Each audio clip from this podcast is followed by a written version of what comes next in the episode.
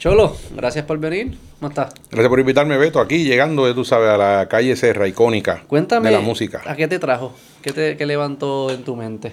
Siempre al recibir tu llamada y, y tu hermano, querido amigo Josian, hablarme de ti, me, me intrigó, ¿verdad? De, siempre me gusta, yo creo que yo estoy en una etapa de mi vida de comunicador, eh, comunicador, slash mentor, slash consultor, más que estar en, en, el momento que estuvimos ya cuando estás en el calor de la cocina, aunque seguimos en el baile bailando con la más pero seguimos. Este, me, me gusta también esa otra parte que no la ves eh, en el momento que estás, como cuando estamos con Goldstar Music o VI Music aquí al lado, en el edificio contiguo.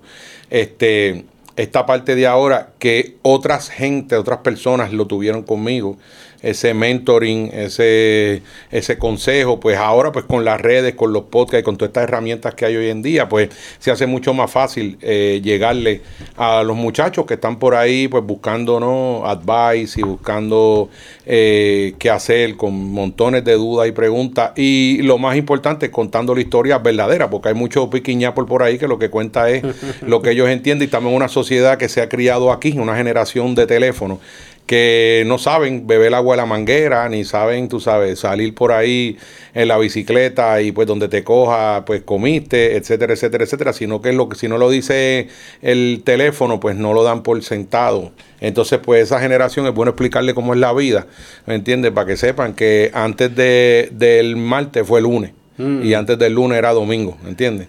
Y hubo mucha gente que abrió la puerta, hubo muchos caminos que hubo que llegar con machete, en otros fue simplemente empujarla, otros fue meterle fuego, hubo que hacer muchas cosas para lo que estamos viviendo, hablando desde el punto de vista de la música, ¿no?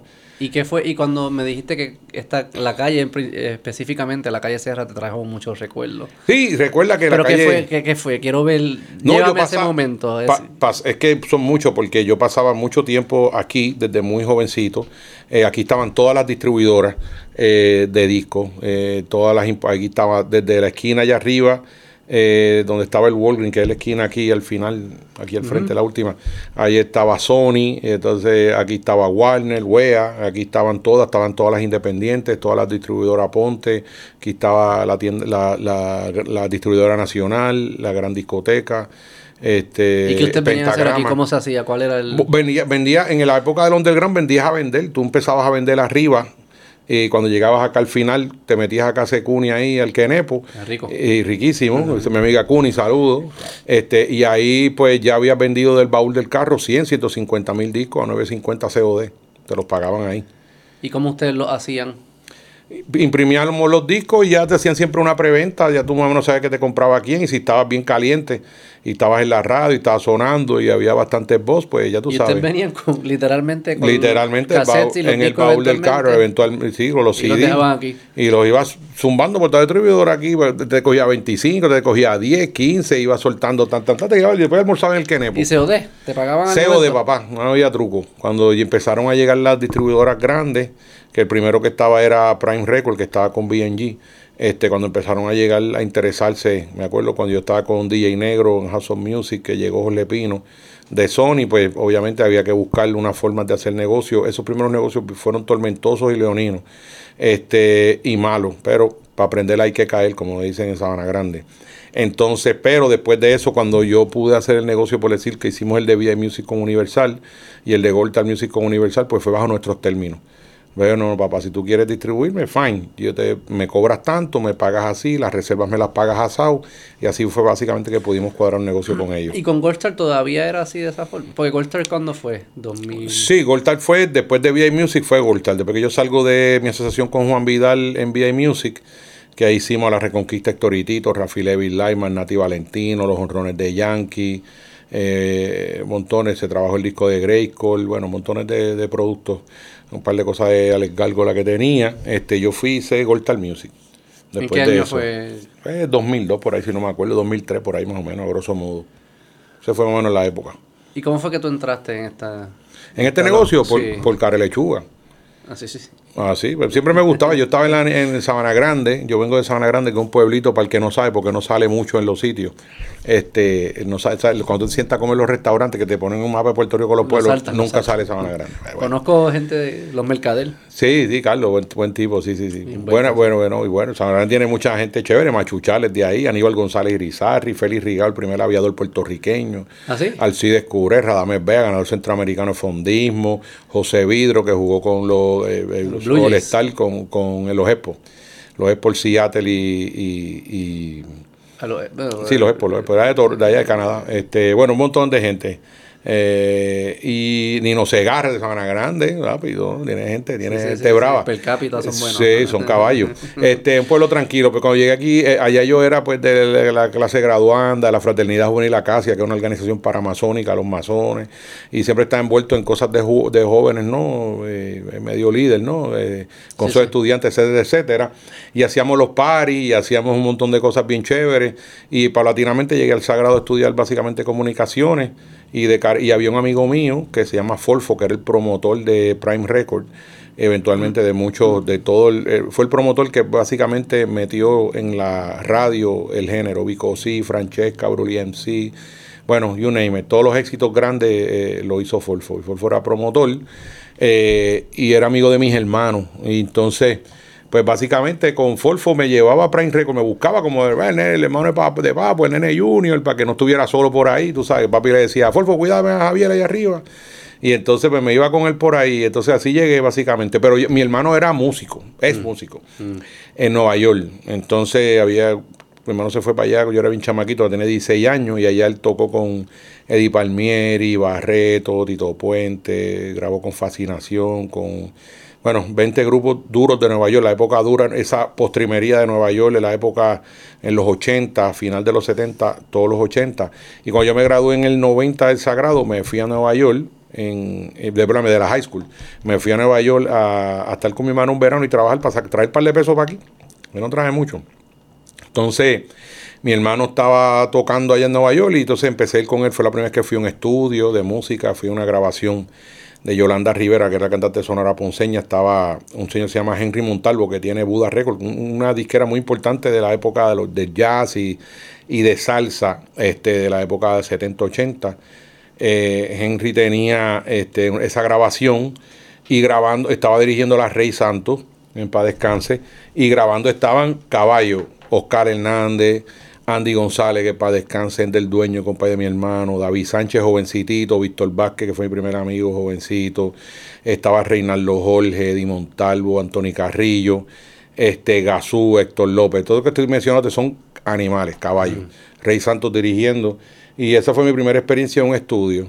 Este, sentado en un estudio ahí mirando cómo era el game, me gustó mucho. Y entonces, pues mi papá lo que hizo con mi hermano, trabajaba, tenía un trabajo por el día, que fue donde me llevó a trabajar eh, limpiando cocina, eh, en una compañía grande que limpiaban cocina cuando cerraban los extractores, la grasa y salías bien descojonado ahí. este, y dije, esto no es lo mío, a mí lo que me gusta es lo otro. Entonces íbamos por la noche de los weekends a los guisos, el Copacabana, el Palais de ¿Y siempre fue, ¿y tú, tú, eres músico también? No, yo no soy músico. pero era alrededor de la música. Sí, pero toco mi cosita y eso, y tengo un oído privilegiado, modestia aparte. Déjame tocar el base. Este, eh, pero no soy músico per se de agarrarla, excepto la percusión. Cuando tengo cuatro palos arriba, le metemos ahí. sí, te ayuda. Giovanni Hidalgo, sí, ayuda. Exactamente. Pero siempre te viste entonces como que cerca de la música, pero ah, como manejador, los distintos otros roles alrededor de la música. Siempre me vi en la música de, y, he, corrido todas las bases, desde promotor de conciertos. Aquí yo hice todo de Luis Miguel, Alanis Morissette, UB40, uh, Name It. Muchos shows que los creamos, que es lo más que me gusta, crear los shows, agarrar a Beto y vamos a hacer el show de Beto y así lo vamos a hacer y conceptualizarlo y crearlo desde cero y así hicimos medio mundo del reencuentro de menudo, el Toritito, el FA, el Name It. ¿Por qué tú crees que te ha ido bien? Persistencia. Me, ha ido bien y me ha ido mal, pero pues, a la, pero a la larga. Porque, a la larga. ¿Por qué tú crees que pudiste construir una carrera? ¿Sabes qué es lo que hace que alguien lo haga bien? este nunca, Porque parece desde afuera parece una industria bastante caótica. sí, es caótica, es caótica. Lo, lo, ¿Cómo te explico? Lo ¿Cómo te puedo decir esa pregunta que de, paso es muy interesante? Nunca lo visualicé y de hecho ahora, a veces yo hablo con Héctor cuando hablamos, yo manejo el publishing de Héctor El del ex padre Héctor Delgado. Y a veces nos reímos y a veces Héctor me dice, fíjate, todo lo que pasa ahora con relación a esto, y aunque yo no me meto, es por ti, porque pues, él vive de eso, recibe su regalía, etcétera. Y es porque yo en un momento dado le decía, hay que hacer esto, hay que hacer lo otro, no vayamos por aquí, vayámonos por acá. Y él pues hoy en día lo ve. En aquel momento no lo veíamos, lo veíamos más como que, tú sabes, un trabajo quizás, ahora vemos que habían unos frutos. Y por eso es que es importante lo del mentoring por eso es importante tú dejarle saber a otra generación, igual que se la dejaron saber a uno, igual que uno leyó y se instruyó, que hay unos caminos a seguir y unas cosas que hacer y unas normas, etcétera. Pero me ha ido bien, no te podría explicar. Simplemente me metí cojones y me llegamos hasta aquí de cara lechuga. Si me preguntas hoy, cara lechuga. Quizás mejor te pregunto de esta forma, que, que, que no que alguien que quiere construir una buena carrera en esta industria y probablemente en otras industrias no debe hacer no debe hacer, no hacerle caso a, los habla mierda. Este negocio está lleno de habla mierda. Eso es lo que, ese es el que lo domina. Eso es para empezar. Ser honesto con, la gente y consigo mismo. Eh, no dejarse caer. Son malas veces que te caes. Que, para triunfar te vas a caer y te vas a caer y tienes que seguir dándole. Si te quitas, pues ya tú sabes que este negocio comienza con una buena canción. No hay canciones o son buenas o son malas. No hay medio. todo empieza con una canción. Si te mueves, si te para los pelos, si lo sientes, por encima del artista, es la canción. Y el 80% es lo que tú haces, por, no es el artista, es 80% eres tú, 20% el artista. Y, el, o el equipo, ¿no? Lo que quiero decir. ¿A qué te refieres con eso? Sí. El éxito de un artista no es el artista. El artista pues, lo que hace es saludar, fumar marihuana, si fuma marihuana, darse de eso. el, el éxito del artista es todo el equipo que está alrededor. En muchos casos hay artistas que son eh, persistentes y tienen ideas y tienen sueños y te los transmiten al equipo y el equipo ejecuta. Y me gustaría esto y tú le tienes que decir sí o no, no puede ser pana manager. Tú no puedes decir, sí, mano, sí, no tienes que decir, mira, mano, esto sí está bueno, vamos a hacerlo, mira, estas son las opciones, o mira, eso es una loquera, en verdad, tú sabes, está, cambia de punto, ¿entiendes? ¿Cuán fácil es eso? ¿Cuán, cuán, difícil es? Me imagino que de ser honesto ser honesto, es ser, honesto es fácil. Fácil. Ser bien fácil. Es lo más fácil que he tenido yo en mi vida. Ser honesto es decirte la verdad. Hace, pues probablemente eso, porque eso no es, bastante único. ¿no? Ser honesto no es fácil para la mayoría Me he dado cuenta que al final del día la honestidad para mí la veo normal por mi crianza, el viejo mío, etcétera. Nunca me gustó comer mierda y darle vuelta al asunto. Yo nada más te dije lo que era, esto es lo que es y ya. Este, si te gusta bien y si no, tú sabes. Y esa, eso lo implanté por natural. Nunca fui un, como digo yo, un tipo de estar ahí mamando fondillo a la gente. Ah, papi, no, no, papi, si quieres, si no. Pues. yo imagino que no todo el mundo aprecia la honestidad igual. no todo el mundo aprecia la honestidad igual, pero se dan cuenta a la larga. Sí, a la larga sí, pero hay momentos en el camino que dicen, este cabrón nunca sí, sí, sí, sí, sí, sí, Y te ven hasta como negativo. Por eso, pero a la larga te dicen, coño, este tipo tenía razón. Porque al final del día es eso, es tú ser honesto con la persona y dejarle saber la realidad. Algo que lo va a afectar en este mundo del entertainment y de la música, de los cantautores y los intérpretes y más este mundo que vivimos hoy en día, que está viendo una época digital donde hay muchas formas de ganar dinero, donde hay, tienes que preservar tu obra, donde tienes que cuidarte de toda esta gente, pues tú te vas a encontrar que el que fue honesto o el que es honesto contigo es el que verdaderamente, tú sabes, a la larga tú dices, coño, este tipo en verdad estaba escuchando, ¿sabes quién es Bill Burr? El comediante, un comediante. No, no sé quién es. Estaba haciendo una rutina de, de eso mismo, de los Yes Man en, esta industria. Y estaba hablando con, haciendo una rutina, creo que era de Elvis. y él decía como que, como Elvis no tenía en su corillo gente que le dijera como que, mira, esa pata es una mierda, o estás gordo, qué sé yo qué. Y él, decía, y él se imaginaba como que, Yes, King, that's great. Oh, you're looking great. yes, King, yes, King. Y después. Y si ves la película de Elvis, se jodió el King por yo, toda esa gente, pero así es. Pero que ese Yes Man, exacto. Eh, si hubiese alguien que le hablara claro el momento, por más que sabe malo, sí. te ayuda porque te, te reencamina. Sí, si tú le hablas a Héctor, te va a decir que yo era el tipo más. Y, nosotros jugábamos el, el, bueno y el malo, porque él sabía que yo decía la verdad. Y él, como artista, la gente le decía, sí, sí, sí, habla con cuando llegaba donde mí, yo lo aterrizaba. Este, ¿Cómo ustedes se conocen? ¿Cómo, ¿Cómo fue esa relación? Cuando yo llegué a, yo, yo lo conocía de por ahí, porque yo venía haciendo cosas desde Prime Records desde el 91, DJ Negro, todos esos momentos que estuve con Negro. Este, cuando llego a VI Music, este, que llevo por indirectamente por José Vidro. el de los Expos, eh, eh, por un honrón que metió por el left field cuando jugaron con los Mets el último juego, que se vistió de héroe y se le vuelto a los periódicos, que me llamó Vidal. Porque ahí trabajaba una amiga mía, se llama Sofía de la Cruz, que, que, que gran, nadie la menciona, pero es responsable de la carrera de Don Omar, de ese despunte, del éxito de VA Music. Y nadie la menciona, este, pero yo sí la menciono, hay dos o tres la mencionamos. Y éramos pocos, éramos Mario, eh, Juan, eh, Sofía y yo. Y estaba Miki, eh, que murió, que está en Miami, murió de cáncer hace poco. y unos cuantos más. Este, y, pero ahí ya llegamos a trabajar. Pero cuando Vidal me trae, me dice: Necesito un socio como tú para manejar todos estos tipos. Yo soy financiero, tú sabes, no sé esta parte que tú sabes.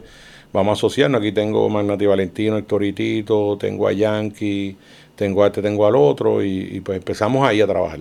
Y así es que llego. Y cuando empezó a fincar la cosa fue cuando empezamos a cambiarle el look and feel, que se vieran más estrellas de rock y sacarlo ya de la parte underground y darle más estructura, cambiamos la métrica de cobrar dinero, que no, no, era lo que nos daban, sino lo que nosotros cobramos, no era aceptar lo que te pagan, sino no. Aquí tú metiste dos mil personas a 25 pesos, este 50 mil pesos en la puerta, o cogemos la mitad de la puerta o 5 mil pesos. Y entonces así empezamos. Profesionalizarlo de alguna forma. Lo profesionalizamos, traemos artistas gráficos, todo el mundo hacía con el mismo tipo en Bayamón las carátulas, nosotros traemos a Jaime Vives, que era un tipo diferente, con otro look and feel. Traímos a Luis Martínez para hacer las fotos, para hacer los videos, para darle otro aire más visual a la cosa, trae, traímos a, a, un tipo para poner en la radio de los Estados Unidos, traemos la distribución de Universal, este, traemos eh, publicistas, empezamos a meterlo en programas de televisión, a traerlo en otro lado.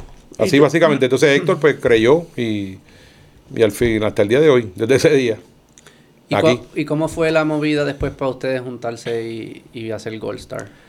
La movida fue bien sencilla, yo me harté de lo que estaba pasando, me empezaron a cambiar los muñequitos, firmamos en un papel lo que tenía y me fui para el carajo. técnicamente fue eso. Le dije a Héctor que el día que él quisiera abrir un sello, que me llamara. Y no era con Héctor, era con todo lo demás, ¿no? Cosas que pasan en el camino. A veces dice, pues, me hubiera tragado gordo y me hubiera hecho el pendejo y jugar poker face seguía, pero la honestidad. ¿Pero qué fue ahí? Espérate, me perdí. Problema cuando hay dinero, cuando no hay dinero, todo el mundo es pana. Acuérdate que no es lo mismo comerte un canto del bizcocho que un mojón entre solo, ¿me entiendes? Así que al final del día es eso. Eh, eh, Pero le dijiste, ¿Ah? le dijiste a Héctor, vamos, cuando tú estés listo me avisa. Sí, después de esos problemas que tuve con, la alta gerencia, Este, pues le dije a Héctor un día que tenemos una amistad brutal y Héctor creía mucho en mí y ya se estaban viendo los frutos, había pasado lo del disco de la Reconquista, ya empezaron a ganar dinero serio eh, empezaron a abrirse en otros países. Este, yo le dije que cuando quisiera abrir un sello, pues me llamara. Y un día me llamó un domingo, me voy a casa papi, vamos a hablar de esa vaina, para abrir un sello, ¿cómo es? Pues, ya yo, yo era fanático de Berigoldi, de Jerry Masucci, de Carlos Díaz con Padosa, con Menudo, de Jorge Oquendo con Prime Record, y había visto cómo ellos hacían todo eso, Juan y Nelson, Juan, que es mi amigo, Juan Hidalgo veía lo que hacía eh, Pedro Merced con BM Record, que era aquí arribita, donde está Musa. Entonces, pues yo le dije, esto es lo que tenemos que hacer. Y, y arrancamos con eso. ¿Y ya él estaba solo? ¿Ya él se no, él no estaba solo, él todavía estaba con Tito. Después fue que se separó. Entonces, pues, pues, yo empecé a manejarlo como artista. A Héctor, que ya lo había manejado con Héctor y Tito, y después lo empecé a manejar a él como artista per se. Mire, y tú, y para esos tiempos, yo me acuerdo los 90 que todavía era el underground, y estaba todo esto de la, percepción de la gente y todo eso. ¿Cómo tú, cómo tú veías eh, todo este mundo del underground, del reggaetón? Fue, básicamente igual, este, pues yo empiezo con, con Julio Kendo, que tiene Prime Underground, ahí en la calle Serra, al lado donde rimas ahora. Este, tenía ahí Toño Rosario, Brulien Cívico, sí, Francesca el General, toda esa gente, y hace el disco Prime Gran, ese disco, ese disco icónico, eh, y ahí empezamos eh, a bregar, y después de eso yo me voy, por cosas del destino, teníamos a Cypress Hill en Puerto Rico, entonces nos estaba vendiendo, y Folfo, este amigo del principio, me dice que, que mira, mete a una batalla, hacemos una promoción entre negro y playero. Y entonces yo dije, coño, pues es buena idea. Entonces, ¿Qué año es esto? 1995. Será como Dinois y, Playero. Sí, vamos a hacer Dinois y Playero, el opening act de Cypress Hill. Okay. Y ahí fue que explotó a vender los tickets. Entonces yo le dije a Negro, mira, vamos a hacer algo nosotros. Este, y ahí hicimos este, el cumpleaños negro, que fue el disco este icónico, Dinois Live, que tenga la mañana, que tenga la fuerza, que tenga la mañana, que tenga la fuerza. Y eso vendimos todos los tickets del mundo. Y después hicimos el cumpleaños de nuevo, otro más en el centro de convenciones Y hay uno, una grabación que yo salgo diciendo, ustedes no son delincuentes, ustedes son la juventud de Puerto Rico. Pues fue una pelea, yo no sabía qué carajo hacer. Y dije, pues dame aquí el micrófono a ver si le hablo a estos cabrones y se calman. Y eso fue, así fue. Entonces eso fue, eso fue después en Centro de Convenciones. Y son esos discos icónicos de Noise Life 1 y 2. Este, que marcaron la cultura. Porque una cosa importante es que tú haces, mucha gente hace cosas. Hablaba yo con Coyote en estos días, estamos hablando de, del el rol de nosotros dentro del género y cómo explota. Y hay cinco o seis players importantes. Modestia aparte, pues yo me considero uno de ellos. El rol mío no fue otro que ver a estos tipos como estrellas y llevarlos a otro nivel comercialmente hablando. Eso que hicimos, que hice yo, pues Coyote que hizo, los metió en la radio y era dándole duro en I-96, después movió a Mix, etcétera, etcétera, y Coyote y catapultó a todo un género completo, es el artífice de llevarlo a la radio, llevarlo al mainstream, eso se llama Jaime Ortiz, o no hay más nadie. Que te diga otra cosa, ahora hay muchos. Jaime Ortiz, ¿qué hacía? Coyote, Coyote. Ah, Coyote Jaime. Y Jaime Ortiz, ese es el caballo. Sí, sí, sí, y entonces, eh, eso hay que dársela. Jorge Oquendo fue el primero que organizó a estos tipos bajo una producción que se explotó, un fonograma que se explota comercialmente y se distribuye y tiene a su haber todo el éxito de una libra de cadera no es cadera, tu pum pum, todo lo de Bicosí, eso es grande. Y, él es el artífice de eso, no es más nadie, se llama Jorge Oquendo y Miguel Correa, ahí está. El caso mío fue eso. Eh, tienes a, Elías, que hizo su parte también, ya organizando su, su vaina de ya desde adentro del mismo caserío, firmando gente así. Tienes a Héctor, que en un momento dado se ha convertido en el único artista productor. No hay un artista productor que tenga el éxito todavía hoy que tiene Héctor El Fader como productor. ¿Bajo qué métrica dice eso? Como que bajo la única, bajo la única que existe cuando tú tienes un tipo que, que no solo él era exitoso, que cogió a Yomo y los reventó, que cogió a Don Omar y los reventó, cogió a Magnati Valentino, los pegó, cogió a, a, a a Ángel y Cris y medio mundo, todos los que tocaba los producía, tenía ese productor. ¿Qué él hacía bien? No, pero ¿por qué el, el éxito de él? Bueno, no, no te puedo precisar ahora que hacía bien, simplemente tenía Hijaret ¿Tú me entiendes? Que una persona cuando tiene esa magia de escribirla es... Pero que él, ¿qué él hacía con ellos? ¿Los traía y los coachaba? Los, sí, todo lo que todo lo que con, eh, un productor, buscar los temas correctos, buscar los ritmos correctos, coacharlo, este, eh, presentarlo allá al público, ese tipo de cosas. Y el éxito está ahí, escrito forever. Al punto que todavía estos tipos, ¿cómo se pegaba Bonnie con una canción de Héctor? Tú no metes cabra. Y por ahí siguen usándolo y lo menciona todo el mundo en todas las canciones. Eso yo lo que hago es dando permiso para esa vaina todos los días. Digo, pero ahí, sí, sí, ok. Está haciendo un poquito vallas ahí. ¿Cómo es? como que diciendo que el, éxito de Bad Bunny es por específicamente. No, no, no, no, no, no. No, no, no es eso, jamás en la vida. Pero que hay una influencia grande. Totalmente. bueno, cuenta las veces que, Héctor que, que Bad Bunny menciona a Héctor el Fadel en esas canciones. Si no se considera eso una influencia, pues Sí, no, no, claro, Pero la canción que explota Bad Bunny, eh, tú no metes cabra, eso es lo que lo lleva a un de un punto a otro punto. Y al igual que Bad Bunny es un tipo que cambia las culturas, que cambió la cultura, todas estas personas cambiaron la cultura. Y tú puedes hacer muchas cosas, pero cuando tú logras cambiar la cultura y logras cambiar cómo la gente se conduce, cómo la gente se viste, cómo la gente habla, eh, ahí tú eres un caballo. Sí, algo que se ve bien brutal de, de, de, esta, de esta industria este género es lo cómo tú ves que están construyendo unos encima de otros. encima me refiero con, con influencia, no es que están aplastando para abajo. Más que en otro género, aunque ahora esta generación de los números es un poco más eh, jodida de, de, darle break y Bad Bunny es uno que, que sí lo hace. Eh, y otros que te dicen, tú, sabes, cuando viene alguien nuevo, pues nadie te dice, vente papi. Y eso lo hacía Héctor, lo hacía Yankee, lo hacía mucha gente, te agarraban de la mano y te llevaban. Esta generación es bien difícil que eso pase porque no quieren compartir sus números. Cuando tú dices, papi, tengo este muchacho para meterle caña, pues eh, lo ven, hazme un featuring. Antes tú tenías talento y te veían algo chévere, te agarraban y, y te they mentoring you. Mm, ¿Y tú crees que eso es como una, puede ser una una consecuencia inesperada de la profesionalización, que ya no es como que lo estamos estamos todos en la misma, estamos subiendo eh, esto. Es, una consecuencia inesperada de la comemielería. Pues sí, es otra forma de decirlo. Del día, sí. Pero, porque yo siento eh, como que antes se sentía que estaban todos luchando en contra de una fuerza para poder salir. Exactamente. Ya como que ya se establecieron, ya ahora es. Exacto, ahora es más jodido. Ahora tú contra mí casi. No estamos en la misma para construir algo. Exactamente, y eso es un momento peligroso, y tú que estás tocando ese tema, es así, es un momento peligroso para el género, mm. porque eso fue lo que mató todos los otros géneros. ¿Dónde están los salseros? Aquí donde tú caminabas y veías a todos los salseros caminando por ahí, joseando, empujando sus discos, hablando con los vendedores, con los compradores, etcétera. Ahora lo único que vas a encontrar ahí en Casecún y los sábados es a, a Bobby Valentín y a Willy Rosario, no hay más nada. Y entonces no hay salseros ya, nadie, no vas a encontrar a nadie. Este, ¿Y por qué? Porque nunca tú buscas las producciones de salseros cantando unos con otros, era todo yo contra ti, inclusive gente pagaba y merengueros también pagaban para que no te sonaran. Recuerda que antes eran ocho espacios por hora en, la radio y todo el mundo luchaba por buscar un espacio. Y antes de los cuentos, ¿verdad? De camino, dicen que pagaba a la gente para que no te sonaran.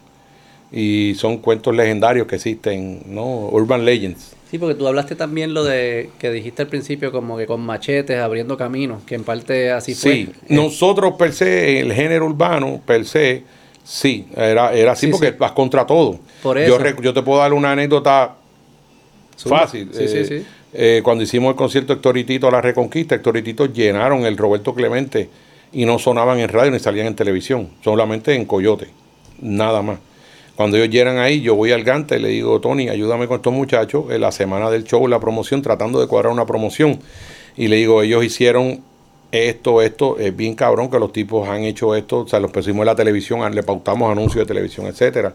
Y Tony, mi amigo, muy honestamente me mira, no tengo espacio esta semana porque tengo a fulano, sutano, la, que era sentarte en la silla, no te duermas del beso, que eso era famoso, tú llegas ahí era como que llegaste, vaya, al Empire State Building.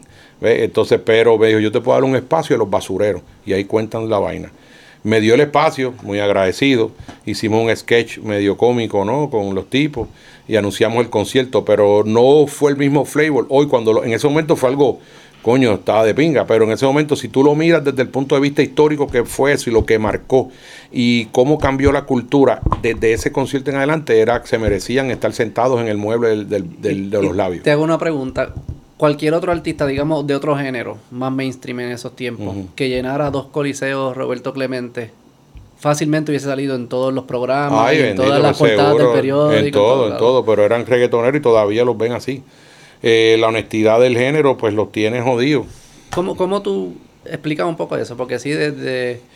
Eh, sí que existe todavía existe esa percepción se ha ido se ha ido mezclando lo que es más pues, pues, ellos con el mainstream y todo el mundo ya pues como que los no todo el mundo pero ya en general se acepta. Pero eso en los 90 era bien distinto hubo las censuras todas las peleas con los gobiernos y todo eso. Y vivimos, en una sociedad ¿qué, es lo que tú por, por, qué tú los apoyabas desde el principio porque yo veía no yo veía un negocio hablando claro, veía un negocio veía unos tipos honestos, veía unos tipos que están luchando contra todo eso. Y yo tenía, por como venía de otra parte, tenía la llave para poderlos ayudar. Y creamos amistad con muchos que perdura todavía. Eh, y, y pues, ¿por qué no hacerlo? ¿Por qué no ser la, la cabeza del ratón en vez de la cola del león? ¿Me entiendes? Entonces yo vi una oportunidad allí de meterme con ellos y lo vi ellos más grandes que de estar detrás del, del popero, del salsero, que todo el mundo está detrás de ellos. Y estos tipos sabía yo que lo que yo podía hacer por ellos lo podían apreciar mejor de lo que lo podía apreciar otra persona. ¿Y tú entendías lo, de dónde ellos venían? Lo claro, total, no, sí. Los dilemas que había. Sí, yo me metí con ellos. Yo vengo de pueblo chiquito y me gustaba la música. Y al final lo que dije al principio, música es música, no es música buena ni mala. Yo te escucho desde Mozart hasta Bad Bunny, eh, pasando por todo, y mis hijos también. ¿Y qué sucede? Que cuando tú tienes una percepción musical amplia, pues obviamente tú puedes apreciarlo, pero si tú te concentras, no, eso es una porquería, no, si, si Bad no tiene 63 millones de oyentes mensuales en Spotify, si no le gustara a la gente, sí, sí, sí, ni tuviera la gira número uno del mundo, nadie está obligando a, escuchar a nadie, y por más mierda que hablan, un montón de puristas por ahí, al final son unos come mierdas hipócritas, esa es la realidad del caso, porque darían lo que fuera por tener una cuarta parte de lo que tiene Bad lo dije, a la pinga, para que sepan, es así, que no le guste, eso es la realidad, son unos hipócritas, come mierda. Y, se lo he dicho a varios. Y la, relación con la calle. Eso es cierto, ¿no? Que había al principio... La música popular toda la vida ha, sido eh, eh, ligada a los barrios eh, y a los sitios menos privilegiados. Y te explico por qué la mayoría de estos muchos vienen de allí, no han tenido una oportunidad. ¿Dónde tú estudiaste? San Ignacio. San Ignacio. No todos ellos pudieron estudiar en San Ignacio. Quizás uno que otro pudo haber estudiado porque tenía una beca de algo, pero cuando se acababan las clases, volvías para el barrio y tú volvías para la casa de la comodidad, donde quizás había tres menús y donde quizás este, ya estaban planeando la vacación en Disney o cómo vamos a ir a Nueva York o cuántos tenis quiero de Navidad. Estos tipos era, esto es lo que hay. Entonces era esa, esa, ese desproporción social que existía. Entonces, en la calle, pues todos estos personajes que han habido históricamente, no aquí, recuerda que la industria de la música, ¿de dónde viene? De la música en general. No, la industria de la música, as we know it today, ¿de dónde viene? De New York, no sé. de la mafia. De la época, de la época del, de la prohibición. En la época de la prohibición, los todos los que manejaban el licor ilegal, los Gantel, ¿no? Al Capone, todos estos tipos, este, crean los speakeasy para que la gente pudiera entrar a beber. Entonces, en los speakeasy, para que la gente se quedara bebiendo, ¿qué había que darle? Entretenimiento, música. Entretenimiento, música. ¿Y quién se encarga de la música? El tipo no va a bregar con esos tipos. Los artistas son locos, toda la vida han sido locos, por eso son artistas. Sí, sí, Búscate a, Beto que bregue con Cholo, que es el que va a cantar. y ¿Cómo tú te llamas? José.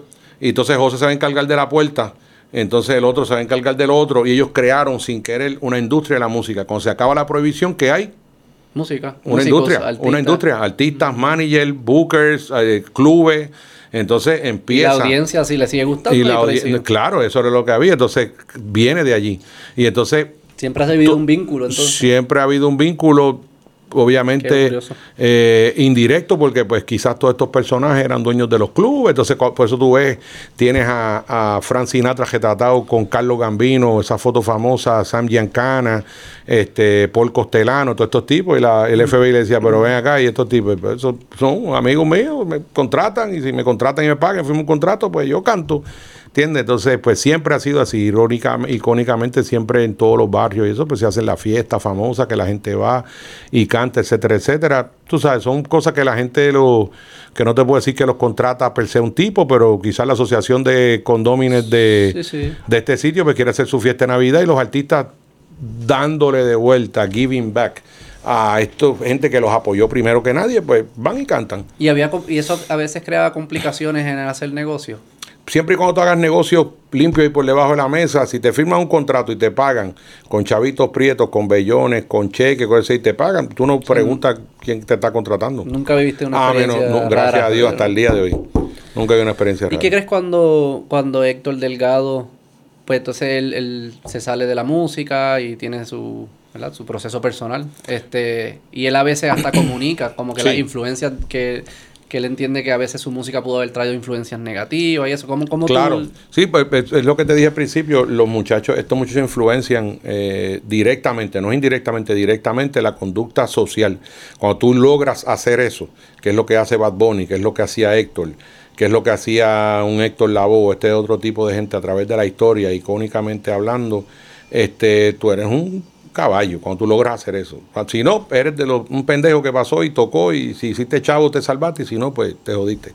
Eh, pero eh, básicamente estos eh, Héctor tuvo su proceso donde pues no se puede describir de una forma que no sea de una forma personal como él lo comunica, porque toda la experiencia con Dios o con un ser divino, cuando te conviertes al budaísmo o, a, o al cualquier musulmán, cualquier creencia, o cuando los indios creían en Yemayá y se sentaban a orar, siempre hay un ser supremo, algo que la gente piensa que yo personalmente pienso que es Dios, hay otro que tiene otra creencia y se le respeta. Eh, él tuvo su proceso con Dios en algo que él llenó un vacío que él tenía. Y ese es un proceso completamente personal, como lo tuvo mi papá cuando yo tenía 10 años, que se iba a suicidar eh, sí, se iba a suicidar y, se acordó que mi mamá siempre tenía la Biblia abierta en el Salmo 23 y con la pistola en una mano y la Biblia en otra, empezó a leer la Biblia por toda la casa y bajando la escalera sintió, un, dice, una luz que lo partió y empezó a llorar y tuvo un encuentro con Dios que él lo tuvo y traspasó a toda nuestra familia. Eh, y en el caso ese, como yo viví esa experiencia de muy chamaquito con mi papá, de ser un un HP de ir dos veces a Vietnam voluntario, apuntarse tres, con, si el viejo mío para descanse, con Corazón Púrpura, Medalla de Valor, y, si lees la, la carta de que le da el Army Commendation eh, Medal, te caga, cuando el tipo, dice como el tipo le metió cañerido a los tipos, pues dice, este tipo es un puta, y entonces se convierte. Y entonces yo tuve esa experiencia. Entonces, como yo pienso desde mi punto de vista de fe, eh, y de realismo, que con Dios no se juega, si existe o no yo no sé, pero yo por lo menos no tengo esa fe y se lo comunico y se lo comunico a mis hijos que todo lo que yo he hecho ha sido por dos cosas principalmente y siempre se lo comunico a ellos. Siempre he tenido temor de Dios y siempre he tenido un respeto a mis padres terrible. Es el mejor consejo que le doy a cualquier persona joven, porque es el principio de una sociedad balanceada y donde todos desde adentro hacia afuera podemos hacer un Puerto Rico mejor. La patria es mi casa, yo, mi mujer y mis tres hijos, eso es mi patria. Lo demás, porque si yo me concentro en mi patria, todo lo demás se va a hacer mejor. Pero si vamos a pelear a Rincón, a un sitio, al de Sol y Playa, pero no le peleo al de al lado, pues soy un come mierda hipócrita. ¿Ves? Porque ahí hay 100 casas, porque es esta. ¿Ves lo que te quiero decir? Entonces, y nos fuimos para otro tema, pero. Pues, un gran tema. Pero la realidad del caso es. La realidad del caso es que Héctor tuvo ese proceso y se le respetó. Y si tú le preguntas hoy, y me preguntas a mí, el proceso histórico que vivimos nosotros, lo que nos tocó vivir, que estamos complacidos con eso y felices de que nuestro momento histórico está ahí, nadie lo puede borrar, que servimos de mentor para otra gente, de punto de referencia y hasta de punto obligatorio en la historia de mencionarlo este, todo eso lo llenó un vacío que él tenía con Jesús y lo que él hace hoy, el dinero suyo que él invierte y no cobra por predicar y todas esas cosas que él hace en pro de mucha gente que lo hace sin decirlo, eh, en la mayoría de los casos, Pero cuando pues, él lo hable. Cuando él te dice, sí, sí, cuando, y él tiene ese, ese proceso y esa conversión y comunica y él dice, yo creo que tuvimos influencias que no fueron positivas te hace reflexionar a ti sobre la, música que estaban haciendo, los, mensajes que estaban comunicando. Sí, seguro. Era un mensaje crudo. Cómo, cómo, es ese proceso? Eh, así mismo, es que cuando lo comparas con ahora, tú dices, nosotros éramos nene teta al lado de estos muchachos. Sí, sí, sí, pero, pero nosotros éramos nada. Al final del día era más música que ahora, era mucha repetición y todo el mundo repite. Hace falta más músicos que puedan establecer melodías y patrones melódicos. Ahora básicamente yo cojo de aquí y monto algo porque cinco lo dicen en un estudio sacas lo que verdaderamente, tú sabes, están, pero como siempre digo, hay gente que le gusta y pues hay que estar, you gotta stick with that, pero eh, era un proceso que era cantar crudamente lo que tú percibías de esos sectores más marginados, porque viene al final de hacer la voz de alguien. Es un lente. Mozart, ¿qué era? Hacía música popular. Eso era, cuando las bodas de Fígaro, entonces era música popular. Que Puccini, las áreas de Puccini era música popular, de la, Tú sabes, o Bambino Caro es la muchacha diciéndole al papá, ¿por qué tú no quieres que, a mí me guste este tipo? Y yo lo amo, y si tú no me dejas, yo me voy a tirar del Ponte Vecchio. Eso no está, no está hablando de cosas lindas, está hablando de una realidad que se traducía en ese momento en eso y hoy se traduce en otro. Pero es que ya no fuimos crudos, ya no te digo quisiera hacer un pez para mojar mi nariz en tu pecera. Ahora te digo, ábrete que voy, de pan, tim, pan, y hice todo crudamente como es. Sí, explícito. lo Bien duro, bien duro. Sí, hay algo interesante, este, que las historias que tienden a conectar con los humanos son historias que siempre cargan con mucha verdad, sea explícita o implícita. Claro, total. Tiene que cargar con algo que represente mi realidad.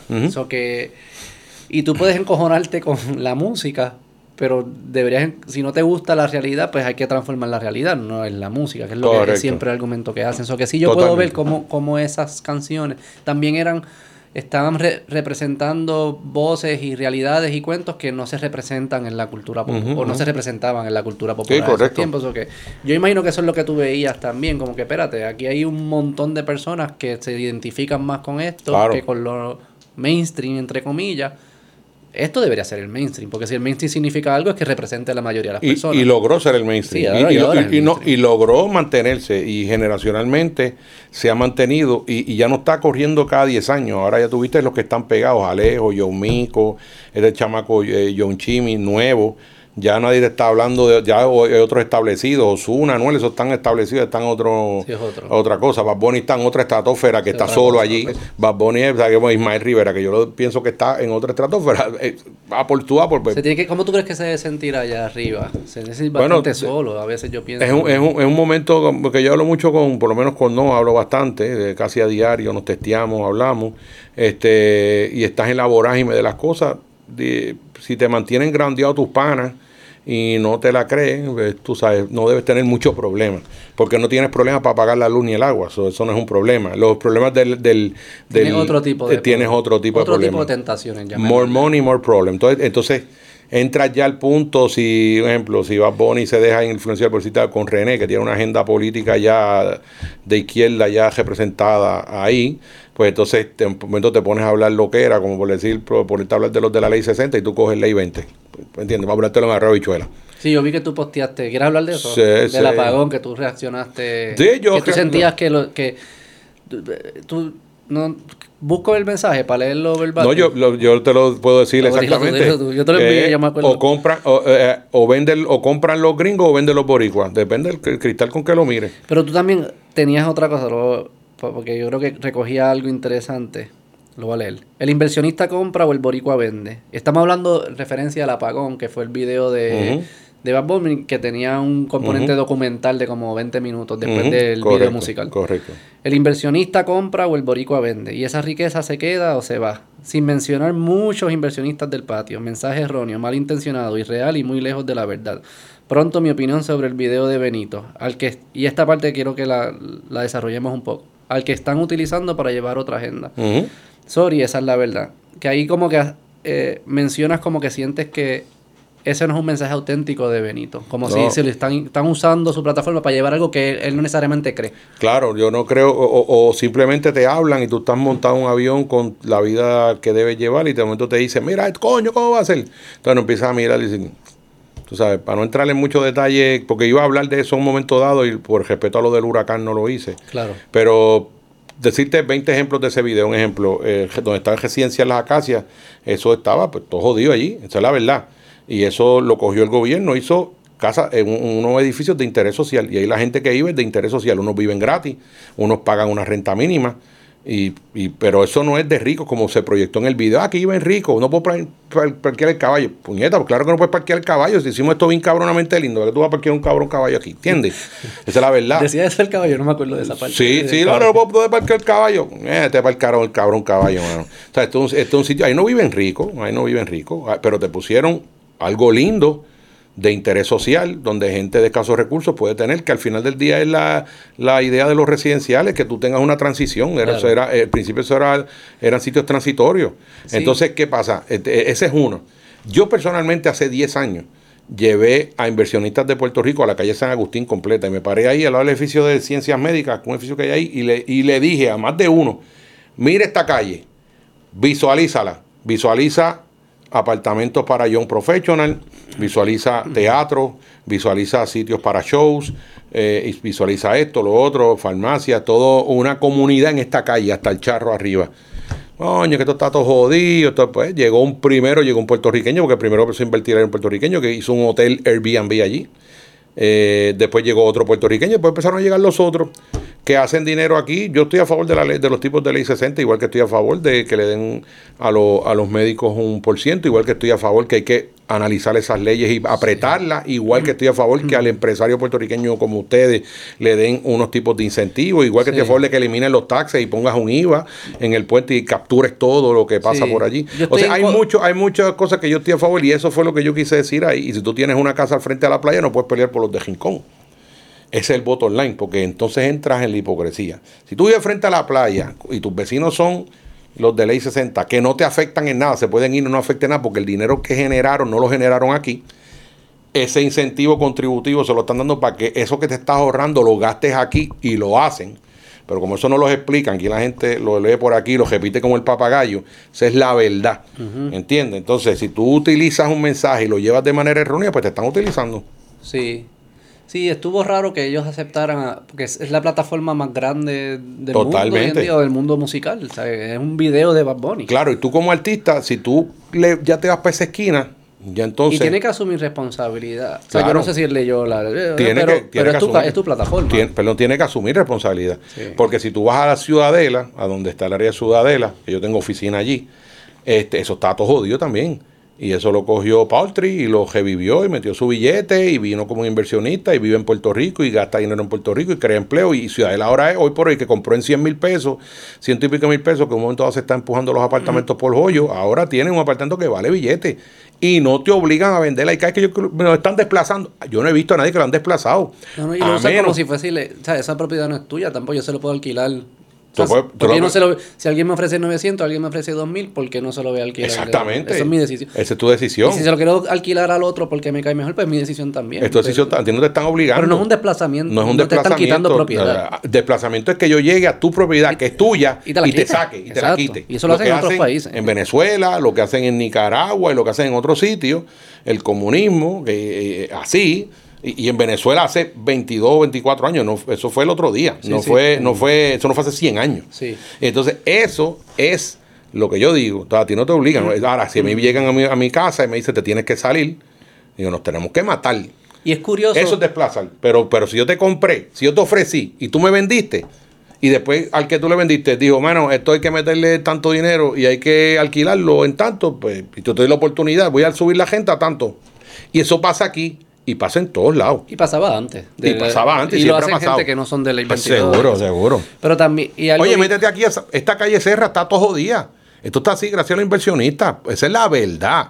Hasta allá abajo que estaba la gente y, ha- y han- y ha habido un crecimiento económico brutal. Y tú tienes a, a Guatusi, a Guararé, de mi amiga Anet y todo el mundo que ha aquí hay restaurantes brutales en esta calle. Y, y- eso es ha gracias a cogido eso. una vida distinta. Ha cogido otro vibe brutal. Y algo que es bien interesante es. Eh, es bien curioso que para que el mundo de la música funcione de la forma que funciona hoy en día, y tú me puedes dar ejemplos específicos de esto, el respeto a los derechos de la propiedad es lo principal. Claro, si no hubiese derechos de propiedad, Claro. Bad Bunny no existiera. No existieran. Y ustedes, cuando usan sus canciones y sus Claro. pistas, no tuviesen que pagarles a ustedes. Es Exactamente. El proteger la propiedad. Y Hay si, yo la, y si es mía, yo puedo hacer con ella lo que yo quiera. Exactamente. Es lo que permite que exista la industria de la música. Exactamente, ¿no? Y que, y que siga y, y que y, históricamente todo lo que pasa aquí en Estados Unidos todos los días, a Taylor Swift la están demandando, a Sheeran estos días lo están demandando también. Nosotros tuvimos el caso de Harlem Shake, que es un caso bien grande, y ha, ha habido miles de casos que eh, abordan ese tema, y si tú no tienes tu propiedad, te la roban, es un robo. Por eso. Es un robo de propiedad intelectual y la propiedad intelectual está protegida por ley, por ley federal y aquí y en el mundo entero. Y nadie puede venir a agarrar decir ahora yo me llamo Beto Podcast porque eso es tuyo. Y eso es algo que te costó trabajo y sudor, etcétera, etcétera. Y esa es la realidad del caso eh, que Y- existe. Y eso es posible porque respetamos la, la propiedad y respetamos que el dueño de esa propiedad es quien decide cómo se maneja esa propiedad. Exactamente. No que yo tenga que pedir permiso al país para yo vender una, alquilarle el apartamento a alguien. ¿Le cae bien esta persona? Sí, Exacto. ah, pues se lo puedo alquilar. No, eso no funciona así. no es funciona mi así. propiedad. Exactamente, es tan, tan sencillo como eso. Y por eso es que yo me baso en que a él lo utilizaron y cuando mira el video, es un video no honesto de eso, y yo te aseguro que los que viven allí eh, viven y dicen, me gusta ahora el vibe que ha cogido el área de San Agustín, que es un área icónica, y está cogiendo un vibe brutal, y, ahí no han desplazado a nadie, que yo, tú me preguntas a mí, yo conozco gente ahí que hablo con ellos y son felices. Y tu percepción de que lo están utilizando es porque tú, la, la relación que tú tienes o lo que tú conoces de Benito es que él no, él no piensa en estas cosas, no piensa Bueno, así, yo ¿o no, yo, yo no te puedo decir con él porque con él yo no, no es amigo mío, no hemos conocido y ese tipo de cosas, pero te puedo hablar lo que él representa como artista, eh, habiendo estado en ese punto también en un momento dado de la vida con varios artistas. Y cuando un artista tiene una plataforma, influencia en la gente tan impresionante como lo hace él, ¿qué sucede? Uno más uno son dos, va a llegar alguien a decirle, papi, ¿tú sabes qué? Esto es negro. Y está cabrón y no quieren decir que es violeta. Y tú lo puedes, coño, yo lo veo como violeta. No, no, no, no. Esto es un tipo que dice que es, que es violeta, pero tú lo miras así, pero no es. Y tanto están hasta que te convencen. Y te dicen, sí, es verdad, no. Y te convencen por una cosa bien pendeja que al final del día tú te das cuenta que, pues, tú sabes, estos tipos son artistas, no son otra cosa. Y puedes tener tu punto de vista. Claro. Pero tu punto de vista. compartirlo también. Te tiene que, tienes que support Sí. eso. Sí, y también yo no tengo como que si... Las acciones van como hay un decir que dice las acciones, la boca va con las acciones, algo así como que, o sea, cuando tú hablas, tiene que tiene que support. Tiene que estar los recibos. Tiene que estar los recibos. Exacto, es buena. Tiene que tener los recibos. Tú te enseña los recibos. Y más aún, si lo haces dentro de una pieza musical, que es como una expresión artística, yo creo que la gente también lo deja pasar porque es casi como que tú, es tus emociones y lo que estás compartiendo. Pero tú haces un documental, ya es distinto. Porque el documental lo que busca es educar, explicar y, si tú vas a explicar bien, pues tienes que traer todas las piezas de la ecuación. Tienes que traer todas las piezas de la ecuación. Yo entiendo que aquí hay mucha gente, por ejemplo, aquí hay mucha gente que invita. Esa ley hay que, siempre hay que afinarla. Yo estoy de acuerdo con eso. Estoy de acuerdo que hay más puertorriqueños que pueden tener acceso a esa ley. Estoy 100% de acuerdo con eso. Estoy de acuerdo con eso que si tú traes inversionistas a Ceiba, que nada van a hacer con Ceiba. Tú traes inversión a Ceiba, yo ten por seguro que Ceiba, que yo lo veo como si fuera un Punta Cana, un, un este, ¿cómo se llama esto en Santo Domingo? Este, en la República Dominicana. Un case campo. Ceiba es un case campo que tú, con un aeropuerto, con todas las facilidades, un sitio bestial que tú puedes llegar ahí en tu avión privado, parquearlo, ir a tu villa, montarte en tu bote y llegar a todas las islas y tener ahí el sitio para que te arreglen el bote y todo ese tipo de cosas. Y creas un, nada más con eso, nada más creas un movimiento económico bestial. Dime que aquí eso, pero eso está ahí, nadie le mete caña. Sí. Todo lo que, hace, que hace es pelear. Las playas son, mira, yo fui, por ejemplo, Italia. Tú vas a Positano, uno de los sitios que más me gusta, yo voy acá, he ido varias veces. Eh, pero ahora en verano estuve allí. Y en Positano las playas son públicas. ¿Ok? Las playas son públicas. Pero el gobierno te da el frente de la playa. Tú puedes llegar a la playa, meterte en el agua y disfrutar. Pero no te puedes quedar ahí. A frente del negocio de Beto. Eso se lo dieron al negocio de Beto, y el, ese canto. Y el otro canto se lo dieron al negocio de La arena, tú dices como el frente la, la arena. Y tú comercializas como eso, pero lo tienes que mantener, si no te lo quitan. Mm. Y eso está atado a tus permisos y a tus cosas. Tú te sientas allí y tú le vendes la silla y tú llegas y tú pagas tus 20 pesos, 20 euros por tu silla y te quedas ahí, el mismo compras y todo lo demás. Yo puedo llegar y meterme en el agua, pero no puedo o sea, que la arena es como semi-privada. Eh, eh, es, la renta, vamos a decir que la renta para que tú mantengas Una consignación, es una consignación. Exacto, y no te la consignan quizá, y no tengo el detalle eh, específico, no te, quizá no te la consignan por 40 años, pero mientras tengas el negocio, eso tú puedes comercializar por eso. Que privatizar las playas, cholo. Dime, no, no, no, por ahí te digo, la playa es pública, tú puedes llegar a la, playa, lo que no te puedes sentar es en la arena. Y tienes un área en todos los sitios pública, que tú vas y te sientas allí, y tú, yo puedo ir por toda la playa, pero ¿qué pasa? Al final del día son modelos quizás que chocan, pero hace sentido dentro de todo, porque aquí la gente grita, la gente grita y cuando vienen a ver dejan la playa toda cagada. Y toda la basura y todo ese tipo de cosas. Vienen los tipos con los grafitis a dañar toda la. Toda hay un montón de creo cosas. Que también lo de la playa es, es, sobre. Es como. Yo no creo que. Yo siempre he dicho. Tú no me puedes decir que un problema es importante y yo y si yo vengo mañana y hago acceso perfecto a las playas. Digamos, yo soy Dios y hago Todas las playas tienen acceso perfecto. Y la vida de las personas no cambia tanto. Pues el problema no era importante. Y yo creo que este es un problema que se alza, pero no es tan. Totalmente. No, no, y, va, va, lo estoy hablando con mi esposa el fin de semana de, de la del límite marítimo terrestre. Cuando se hicieron esos apartamentos, el límite marítimo terrestre era uno. También. La erosión, el cambio climático, etcétera. De momento el, cambia y el límite es otro. Entonces, ¿qué tú vas a hacer ahora? Demoler el edificio. Porque llegó allí. ¿Me entiendes? Entonces, yo construyo bajo las leyes cuando yo construyo. Cuando yo construyo. entonces, eh, prospectivamente, pues son otro cuarto de hora. Pero en ese momento era eso. Entonces, ¿qué va a hacer ahora? Bueno, tendremos que mudarla. Aquí un día el agua va a llegar aquí a la calle Serra y entonces jodió y tendrá, te van a decir, tienes que romper, don Pablo, tiene que romper el edificio porque esto es marítimo terrestre. Sí, sí, si algo se hizo ilegal, eso hay que atacarlo. Eh, total, hay que atacarlo y denunciarlo. Yo soy totalmente fiel, eh, Es como lo, las casas de los ríos que se fueron ahora. Coño, si construiste en el mismo... O sea, tú, sabía que si iba a ir en un momento una crecida, se iba a ir. O sea, que lamentablemente. Los incentivos, yo pienso un poco distinto a ti. Yo creo, yo no soy fanático de los incentivos porque no me gusta que el gobierno trate de escoger ganadores y perdedores porque creo que no son buenos haciéndolo. Y creo que al final crea más resentimiento o crea espacio para corrupción. Yo diría como que salganse del medio y si vas a hacer una ley que va a bajarle los taxes a, digamos, a la gente que venga de afuera, pues hazlo a, hazlo a todo el mundo por igual. Elimina los taxes. Y ya, exacto. Yo, yo soy más por, por, esa línea. Y creo que la industria de ustedes demuestra que si los dejan hacerlo solo, es más, no los dejaron hacer solo, casi les impide que los hagan, pero no los estaban ayudando. Nadie los estaba ayudando. Más fácil hace que ese talento tenga la libertad de tratar cosas, practicar juntarse como se deben juntar. Yo imagino que si el gobierno empezara a hacer licencias de quién puede ser reggaetonero, digamos, hubiese sido una mierda de industria. Claro, porque quita la parte creativa, seguro. el, hijo del alcalde iba a ser el Exactamente, sí, sí, no, siempre tiene que haber un... Pero un ejemplo, yo quitaría los taxes y pondría un IVA de 18% en el puerto, 16 y 18 los eléctricos domésticos, menos la comida no procesada y, los, y las medicinas eh, y las over the counter. ¿Sabes que los países, que hablan mucho de los países nórdicos, Suecia, Noruega, qué sé yo qué, ellos tienen eh, el IVA de, lo de el consumo de las cosas que no son eh, de supervivencia. O sea, que de lujo, llamémosle lujo, es 25%. El IVA, 25%. ¿Ya? Y esos son los países que todo el mundo admira y qué sé yo qué, porque invierten en la educación y eso, pero es porque taxean el consumo. Si tú inviert, si tú estás usando tu dinero, tu ingreso para invertirlo, eso no te lo van a taxear. Pero si lo estás usando para comprar mierda, pues ahí te van a taxear para el Oye, si tú, si tú estás, si tú vives en un, país que tenemos dos puertos nada más, pues no es difícil poner un contingente de gente ahí a chequear los containers y a pasar factura. Y ya está, eso es todo. Te meten el IVA y ya, y, lo, y eliminas de, lo, de la comida no procesada y de los, y los medicamentos y los medicamentos over the counter. That's it. La gente sería feliz, no tiene que pagar taxes el 15 de abril, fuck that, lo eliminas, un día de fiesta ese día, nadie paga un carajo.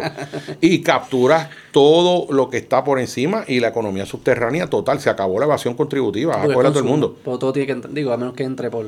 Sí, no, no, tú, sabes lo que se gasta un, un, empresario con la maquinita, el, rollo, un tipo que a veces no... Entonces, peor aún, lo que se roba, hay gente que no cobra ese dinero, ¿cuántos casos hemos visto? Se robó el IVA y no lo pagó.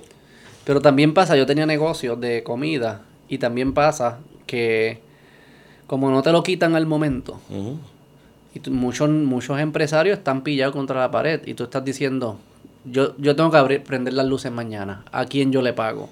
Le pago a Luma, le pago a los empleados y el IBU para el carajo. No, lo pago mañana. Es mejor que te lo quiten al momento, para que ni, cuentes con eso. No cuentas con eso.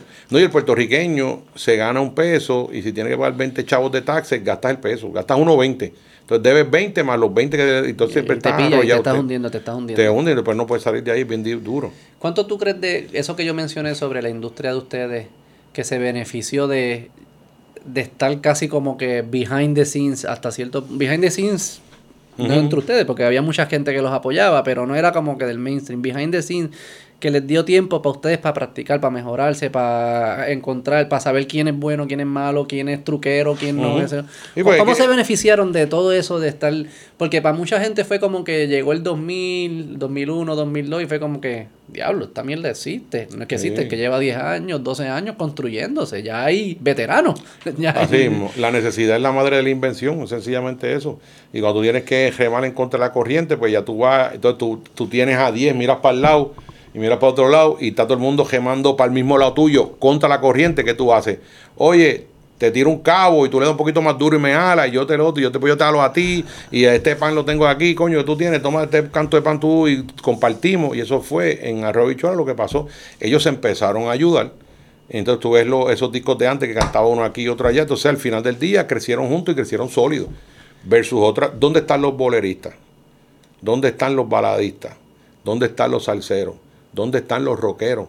Y Puerto Rico es un caudal de talento impresionante, de histórica, históricamente hablando, ha sido talento. Y hay ahora mismo, de todos esos géneros en Puerto Rico, grandes artistas. Tú tienes montones de artistas, de productores, etcétera, etcétera, etcétera, eh, con un talento bestial. Este, aquí tiene, yo te diría, Puerto Rico 100 por 35 es lo que produce en todas las ramas del arte.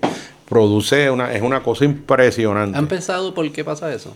No sé, quizás eh, culturalmente hablando, todas las influencias que te, hemos tenido de las culturas que, como colonia nos, nos cayeron los españoles, los indios y, los africanos. O que la mezcla que está el Después viene la mezcla del sazón, después llegaron los americanos y entonces cuando vienes a ver, siendo una, una colonia, lamentablemente, ¿verdad? Eh, que somos una colonia, eso nuestro problema principal de espina dorsal es lo que hay que resolver, pienso yo, mi, pienso que eso es lo que hay que resolver primero que nada y, nos solucionaría montones de problemas eh, y debe ser sí o no, o somos o no somos este, al tener esa oportunidad de ponerte, montarle en un avión y viajar y gente llegar aquí y ser como que el ombligo entre los Estados Unidos y Latinoamérica, siendo Estados Unidos el país que más consume música y entertainment, donde todo el mundo quiere triunfar. Nadie te dice, yo quiero triunfar en, en México, no, yo quiero triunfar en Estados Unidos. Después, pues voy para Brasil, México, Europa, lo demás, pero en Estados Unidos todo el mundo, los Beatles querían triunfar allí.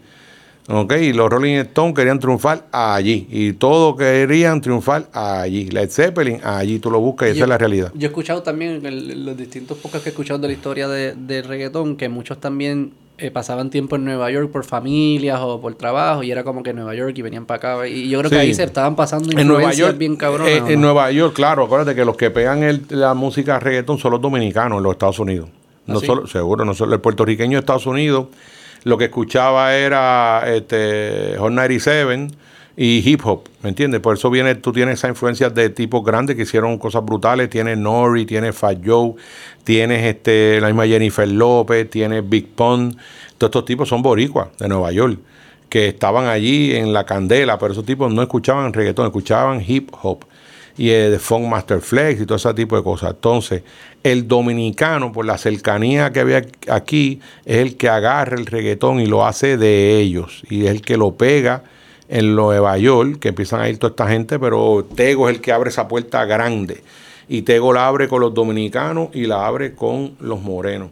El mm. moreno, el primero que ve y, le, y lo abraza es a Tego en Nueva York en ese momento dado del overture, porque ya habían pasado Boricua Guerrero y eso que había grabado ya aquí medio mundo ya, Nazi eh, y, toda esta gente había grabado con mexicanos y con y Yankee, con toda esta gente de aquí son.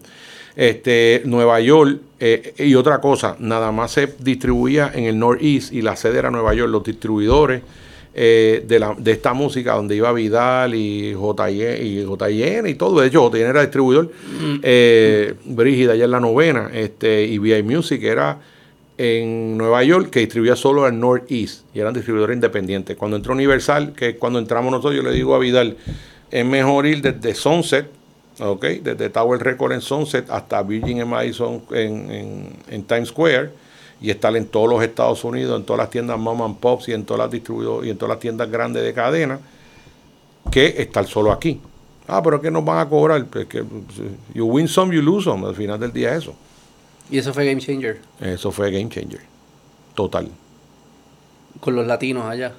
Con los latinos y con todos. Los morenos también. Y los morenos y los americanos. Y cuando la música empezó a entrar, porque la empiezan a tocar todos estos tipos, la empiezan a tocar en emisoras americanas empezando con Tego y el Father cuando hace el disco con Jay-Z, que hacemos, los rompediscotecas, etcétera, etcétera. Eh, Yankee con la gasolina, entonces fue mainstream ya, entonces fue eh, al major market. Y empezaron a consumirlo todo el mundo por el ritmo. El ritmo es clave. Cuando tú vas a Europa y empiezas a verle a los tipos, este, este verano que yo estaba en Europa, todo era la canción de Bad Bunny con, con Chencho. Hmm. Me porto bonito. La escuchabas en todo sitio esa canción. Y el ritmo, el que no le entiende, lo que le entiende el, ritmo, y le gusta. Y por eso yo le digo a los puristas que los reggaetoneros tienen patrón melódico, tiene, porque te queda ahí en el cerebro. Pues te los puristas, hay gente que los critica por, Claro, dice que no, que no es música. Que no es música, pero cuando tú si tú descifras ti, ti, hay un patrón melódico ahí. Sí, yo veo también en YouTube acá, acá Es un patrón melódico. Yo veo asiáticos viendo los videos que no, entienden no, no entienden ni idea de lo que están diciendo y les gusta. Y pasaba con la salsa. Lo aprendían por fonética los japoneses y los europeos. Eh, y era por el ritmo, la salsa, que es un ritmo sabroso de nosotros, que lo ha hecho los puertorriqueños, los cubanos, ¿no? Eh, eh, a través de Nueva York, cuando de Nueva York se exporta para un montón de sitios, que empieza con Puente, Machito, eh, Tito Rodríguez, etcétera. Todos estos tipos salían de Berlin al, al, al, ¿cómo se llama? al negocio al lado, que era el mismo dueño, a ver Lionel Hampton, Count Basie, a ver a estos tipos tocando, decían, estos tipos tan cabrones, men, suenan con cojones, Dios no puede tocar así. ¿Entiendes? Y, y, y, y, eso sea ¿Qué será? ¿Qué será? El ritmo, el ritmo. Es, que tenemos un ritmo bestial. Cuando tú analizas, analiza tú, escúchate una buena salsa, un mismo tipo, la, la cadencia que le meten es dura. Sí. Y le gusta. Tú le dices a cualquier americano, pregúntale a cualquier gringo, pregúntale, ¿conoce el gran combo? No, ¿qué es el gran combo? Pero dice, salsa, oh, salsa, eh. y, si le dices reggaetón, reggaetón, todos saben. Bad Bunny, todos saben todo. Y cualquier sitio que vaya del mundo. So, ese trabajo se hizo de, un género musical, transportarlo. Quizás los Face and Name Recognition, pues, ha tomado más tiempo. No es lo mismo que te reconozcan un Ricky Martin, un Bad Bunny, un Daddy Yankee, etcétera, etcétera, etcétera. Pero tienes muchos tipos dando candela por ahí. Yo creo que fue en el momento se debió haber sentido como, como mierda, todo ese espaldarazo que le estaba, que el país, el mainstream le estaba dando, yo creo que fue una bendición. Todo claro, lo de Verdad González fue una bendición. Esto fue aquí en esta calle. Esa, es la senadora que quería. Sí, la senadora de Paz Descanse, que era artista, y era una artista muy brava de, Puerto Rico, y después se hizo senadora. Y ella, dentro del su purista, de, ¿no? Eh, pues obviamente eso no es música, eso whatever, pero pues, había algo allí ya que estaba pasando, que es lo que te dije al principio. Si le gusta a la gente, a ti no te obligan a ir a un concierto, a ti no te obligan a escuchar una emisora de radio. Yo no he escuchado a nadie que a punta de pistola lo hayan escuchado, obligado a escuchar Bad Bunny. Nadie. No, no, no. No existe. Nadie Igual que a Ricardo Arjona. Gente que escucha a Ricardo Arjona prefieren pegarse un tiro. Esa es la realidad. Y te lo dicen a ti. No, ¿Se entiende? No, a, mí, no me pueden obligar a escuchar Panteón de Amor de los que estás hoy. Para mí eso es una canción malísima. ¿Cuál es esa? Panteón de las 12. No, papi, eso es lo más malo que existe. Hay gente que le gusta eso y dicen que eso es lo más cabrón que hay que escuchar. Para mí es una mierda cabrona. no sé qué. Y yo lo escucho y cambio. ¿Entiendes? No sé qué es, no sé qué es. Este. ¿Cómo, cómo tú has visto, eh, o sea, tuviste toda esta evolución que, ha, que, ha, sucedido? Sí. Este, ¿Qué lo hizo posible? Que se diera, porque parte de las cosas que yo he, pensado, eh, similar pasó en el hip hop, y he estado viendo cómo gente que analiza cómo, cómo, cosas crecen y evolucionan de forma orgánica. Y casi siempre es, tiene que suceder en un sitio pequeño donde estén todos cerca. Porque se están están influenciándose uno al otro y las ideas van bien rápido y ahí eso, hace que vaya una espiral de evolución a lo positivo. Por eso sí. tiende a pasar en ciudades, en los barrios, aquí en los caseríos. Volvemos ese elemento que estemos todos cerca, tú estás haciendo esto, yo estoy haciendo esto, yo aprendo de ti, tú de mí, tú, tú, tú, y es como que hace que llegue. Volvemos a lo mismo, la, la, necesidad es la, la madre de la intención, de la invención, cuando se cae la industria de la música para allá para el 2008 cuando empiezan la yo me doy cuenta de, de, esto del teléfono. Yo me acuerdo de un abogado prominente que yo le dije que estaba en una transacción comprando unas tiendas de discos y con un amigo mío le dije muchachos eso es un negocio malísimo me dice ¿por qué? Y yo le digo, papi, porque es que la gente ya va a dejar de comprar discos, cada vez se compran menos discos. ¿Cómo, chaye, papi? Si la gente lo va a escuchar, le empecé a hablar de, de cuando te pasaba así, de Bluetooth y todo ese tipo de cosas. Ya 2008 estaba el iPod, la LimeWire, sí, la era, era cuando estaba la LimeWire empezando. Entonces, yo decía, la gente se... Yo conocí a una muchacha que la hija me dijo un día que había escuchado una canción de Trevor Clan. Y yo, ¿dónde la escuchaste? no me lo pasaron, alguien la bajó y me la, se la pasó a todo el mundo. Y yo, eh, adiós, esto se jodió. Me acuerdo, llegué a la oficina, no sé, esto se jodió, papá. Me acaban de decir esto. Son chamaquitos, que ese es nuestro core. Entonces, eso mismo, cuando lo traspola a las generaciones venideras, fue lo que pasó. Se cae la industria de la música, pero están haciendo música y están tocando. Y de momento surge Instagram, de momento, digo, viene desde MySpace. Y de momento los tipos están aquí y uno más viejo no tiene tiempo para estar aquí, pero un chamaquito, que era el que estaba metido viendo, quizás tú cuando el chamaco, que tú hacías? Ver video y te metías en tu casa a ver el canal 18 y de noche, el 30 de noche a ver todos los videos que salen las nenas en los gistros y tú decías, diálogo. Mi mamá se acostó y tú te ponías a ver los videos. Niñas bellacas, texté, qué sé yo qué carajo. Sí, ¿no? Y, tú te quedas pegado y veías toda la música y eso se pegó así. Entonces cuando pasa acá, pues de momento tú estás ahí y dices, mira, dame a seguir a Azul, mira Azul, encuentro y lo veo como, es como si fuera mi pana, me está hablando directamente. Y empiezan ellos a retroalimentar a su audiencia y a crecer directamente. Mira, me estoy comiendo un mantecado, me estoy comiendo una pizza, mira el cajo que me compré, papi, aquel es un cabrón, ¿verdad? Le voy a tirar, este, lo otro, y la gente empieza a ver eso y a vivir ese mundo digital y real, ¿no? De, que ellos, tú, tú vas solo a, asumir lo que están diciendo por aquí sin buscar más nada. Y esto le dio un poder salvaje a todo. De momento de downloads cambió a streaming. Y me acuerdo cuando Gustavo lo ponía medio papi, olvídate todo, streaming. Yo decía, pero ¿qué pasó con los downloads? ¿Qué pasó con esto? Que no veo los números. No, papi, vete esa mierda. Porque antes era lo que usted me eran downloads de iTunes. Sí, download, ya, download. ¿Cuánto, ¿Cuánto la gente compraba por un peso las canciones? ¿No te acuerdas la, pelea que tuvo con iTunes este, este muchacho Bruce Willis, que decía que tenía yo no sé cuántas miles de canciones? Bruce Willis. Sí, Bruce Willis tuvo, el actor tuvo una demanda con iTunes porque él decía que pasaba con su eh, biblioteca que él había download de canciones si él moría que él no podía dejar eso en un... O sea, porque eso no pasaba al... No se hereda. No se hereda, exactamente. No es propiedad. No es propiedad. es como una licencia para escucharlo. Es una licencia para escucharlo. Igual que yo, yo, antes yo compraba la música, pero ahora no, ahora yo pago suscripciones.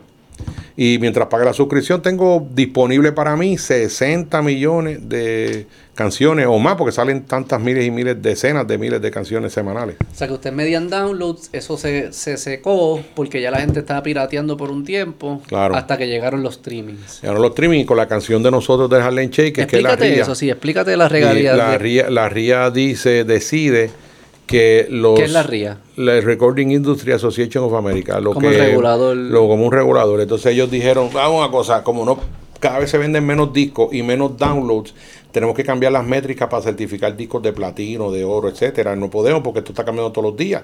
Se venden menos.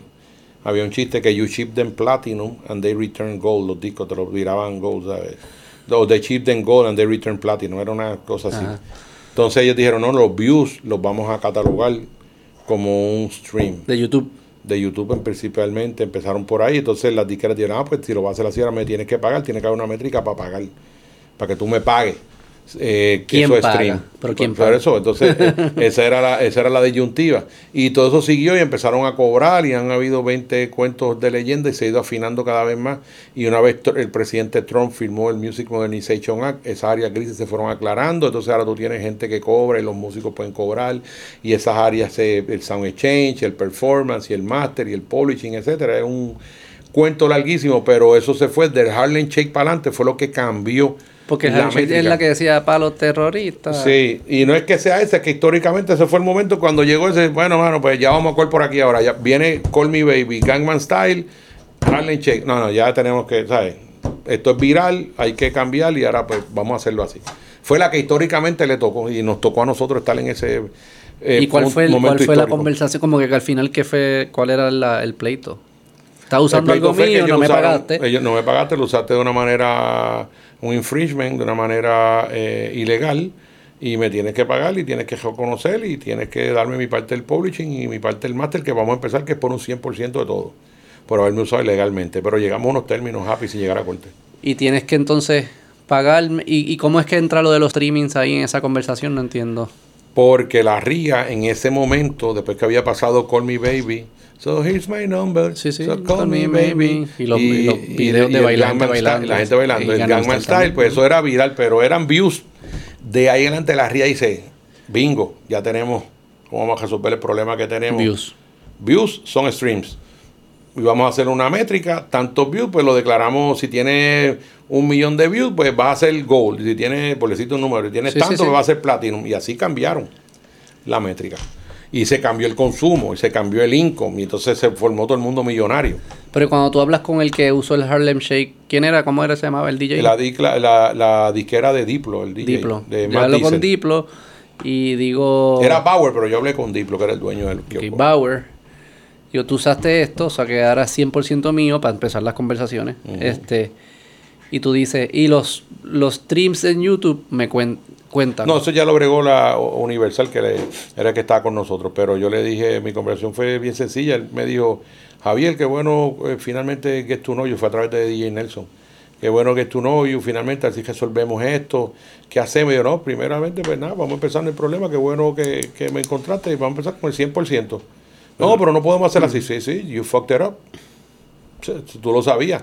El tipo había hecho una entrevista a Bauer que él cogió eso del internet y el, y el tipo que lo está entrevistando era colombiano y le preguntó si sabía quién era, él dijo que no y el tipo dijo, yo sí sé quién es, es Héctor el Padre. y ahí eso, all hell broke loose. Y entraron los abogados y en cartas y llamadas y pendejas, pues se resolvió, sin, llegar, sin que la sangre llegara al río. Básicamente fue. Eso pasa mucho en esta industria, me imagino. Todo el tiempo. Y pasó con, aquí hay un caso precedente bien interesante e importante que es Glenn Monroy contra Rafi Mercado y Glenn Monroy ganó por Rafi Mercado haber eh, cambiado la letra de Yo Soy. Este Farrell con el, con el state de Marvin Gaye, Taylor Swift, eh, Ed Sheeran tiene con el state de Marvin Gaye, Bad Bunny ha tenido con el state de Jovan, de Jovim, el, eh, más con Missy Elliott, más con DJ Negro, esa misma canción. Este Y así sucesivamente. Nosotros terminamos ahora, cuadramos una con Mike Tower, la de Bandido, ya finalmente cuadramos esa. ¿Qué parte es el de ustedes? Mañana dísame que abajo te incomoda, parece que eso se usó, se cambió la letra, pero llegamos a términos, hablamos con ¿Qué es lo que define la propiedad? El, como que el, ritmo. La, la, la, propiedad intelectual, en caso, caso la letra de la canción, va acompañada de una melodía y con una intención también. Y esas dos cosas acompañan y es lo que te deja saber exactamente si tú, y si tú lo cambias, pues es nefasto. Eso es básicamente como, como coger la Mona Lisa y pintarla por encima. Básicamente así como tú le dices a Michelangelo, a Da Vinci que le cambiaste la sonrisa a la Mona Lisa. Eh. Es muy cabrón eso. A Da Vinci, a Da Vinci. A Da Vinci.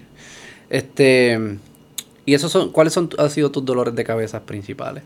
El peor, lo más difícil. He oído mucho. Pero hablar, con un bruto, hablar con un bruto con chavo es el más difícil de todo. no entiende. pero uno que puedas compartir. ¿Y no, no, me gustaría compartir ninguno para no herir ningún sentimiento, pero... Pero así como sin... Acuérdate una cosa, al ignorante tú lo educas y aprende. El bruto tú lo educas y se queda bruto. Esa es la diferencia del ignorante. Esa es la diferencia. La capacidad de cambiar, esa es la diferencia del ignorante y bruto. Cuando tú, tienes, tú eres ignorante hacia algo y a ti te explican cómo funciona este micrófono, tú puedes ser ignorante, pero si yo te explico o por lo menos en arrobichuela, y tú me dices que esto entra por aquí, que hay un transistor que lo pasa por acá y lo pasa a un condensador y de ahí pasa y yo me escucho y pueda mi voz grabarse en un sistema que está allí, aunque me lo explique sencillo, como un N5 años, yo lo voy a entender y sé que si yo hablo por aquí, va a pasar por acá y se va a entrar allí, lo vas a grabar. Explicarte el nitty gritty de, de la cuestión, pues quizás me voy a dar un poco más de complicación, pero yo sé cómo funciona un micrófono, en teoría. Sí. Pero si yo soy bruto, tú me puedes explicar eso 20 veces y nunca lo voy a entender. Y hay mucho de eso, te pasó Muchísimo. Me cuentas después. este, ¿Cómo fue la, la, con la llamada de cuando Héctor hizo la decisión de, salirse de la música? ¿Cómo fue esa conversación?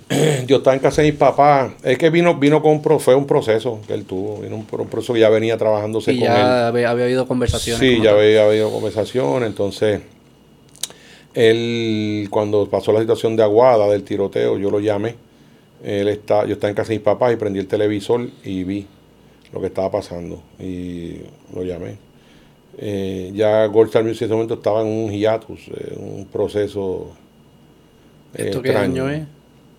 2008 por ahí. Y entonces, 2008, 2009, no me acuerdo por ahí, más o menos 2008.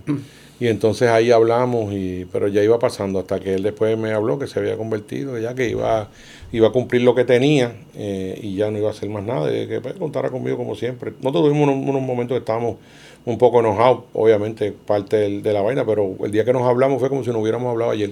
Es como cuando tú estás enfogonado con tu hermano y de repente te habla y no hablas ni de, que no hablas ni de por qué estamos enfogonados. Es como que, bien aquí, y así fue. Cuando él entró en la quiebra, me llamó el abogado y me dijo, mira, Héctor te listo en la quiebra. Y yo, no, quítame de eso. ¿Qué quiebra? No, no Héctor, cayó en quiebra en un momento dado de su vida. Cuando para, que está con un montón de casas, propiedades, por el momento dejas de trabajar, pues se te acaban los ahorros en un momento dado. Si estás con unos gastos brutales, pues tú sabes, te tienes que declarar en quiebra. Si no estás generando. Y entonces, pues yo le dije, no, no, le dije al abogado Jaime, le dije, sácame de ahí. Lo que yo he hecho con él históricamente está puesto ahí y no hay dinero que pague eso, así que... el árbol caído todo el mundo quiere hacer leña. Naldo y yo hicimos eso, nos salimos. Que él te, él te debía y... Sí, él, me listó como un tipo decente. Me dijo, mira, yo le debo a Cholo, le debo a Beto, le debo al otro. Cuando tú te vas a declarar en quiero, tú tienes que listar a quien tú le debes dinero.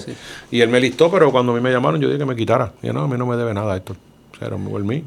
Y en su trayectoria tuvieron momentos difíciles. Como todo, seguro momentos difíciles y momentos buenos. Y fueron más los buenos que los difíciles. Y gozamos, la gozadera fue de pinga. ¿Y lo consideras un amigo? Un hermano. ¿Qué un es hermano. porque, ¿Qué es lo que es un, amigo y un hermano? Porque el tiempo ha demostrado que es un hermano. yo tengo, yo considero, hay unas personas que me sobran Dios de la mano, pero yo decir, ese es mi hermano, es lo que le falta es sangre. Tú los debes tener también. Sí. Y ese es mi hermano igual que Robert, igual que otros que tengo, que son mis hermanos, que do or die va a estar al lado mío. Y me va a alar la oreja cuando me la tiene que alar, me va a dar el consejo cuando me lo tiene que dar, me va a escuchar cuando yo necesite hablar, y yo lo, y viceversa. Y, yo sé que si a mí me pasara algo, pues yo sé que mi familia puede contar con él y su familia, si pasara algo. Si a mí me pasara algo, yo tengo la tranquilidad que yo sé que él va a llamar y va a decir a los hijos míos, ¿qué Aquí estoy yo. Y él sabe que es viceversa. Sí, son personas que están ahí sin, sin hacer preguntas. Como... Y no hay dinero, eso, eso no hay dinero que lo compre. ¿Cómo se gana eso? ¿Cómo usted cómo construyes esa amistad? Es una, eso es el tiempo. El, tiempo lo, lo, construye, el tiempo lo solidifica, el tiempo es el que te da el ejemplo y te enseña que, no estabas equivocado. Probablemente esos momentos difíciles son los más importantes. Esos son los importantes. Esos son los que te demuestran quién es el verdadero ahí caballo. Que uno aprende, Exactamente. Ahí tú sabes quién es el que es. Sí, es complicado. Yo imagino que lo que mencionaste ahorita de es que cuando lo pusiste acá arriba lo sentí tan solo. Como que lo que yo vi en mi mente, yo no sé, yo no conozco, no tengo nada, no, no sé eh, nada, eh, pero es eh, que siento que cuando uno llega a esos niveles, lo más difícil que se hace es poder identificar quién es auténtico conmigo y quién no. Claro, pues, por eso es que tienes que mantener ese core tuyo del principio y que te grandeen, que te grandeen tu gente precisamente para eso. Y también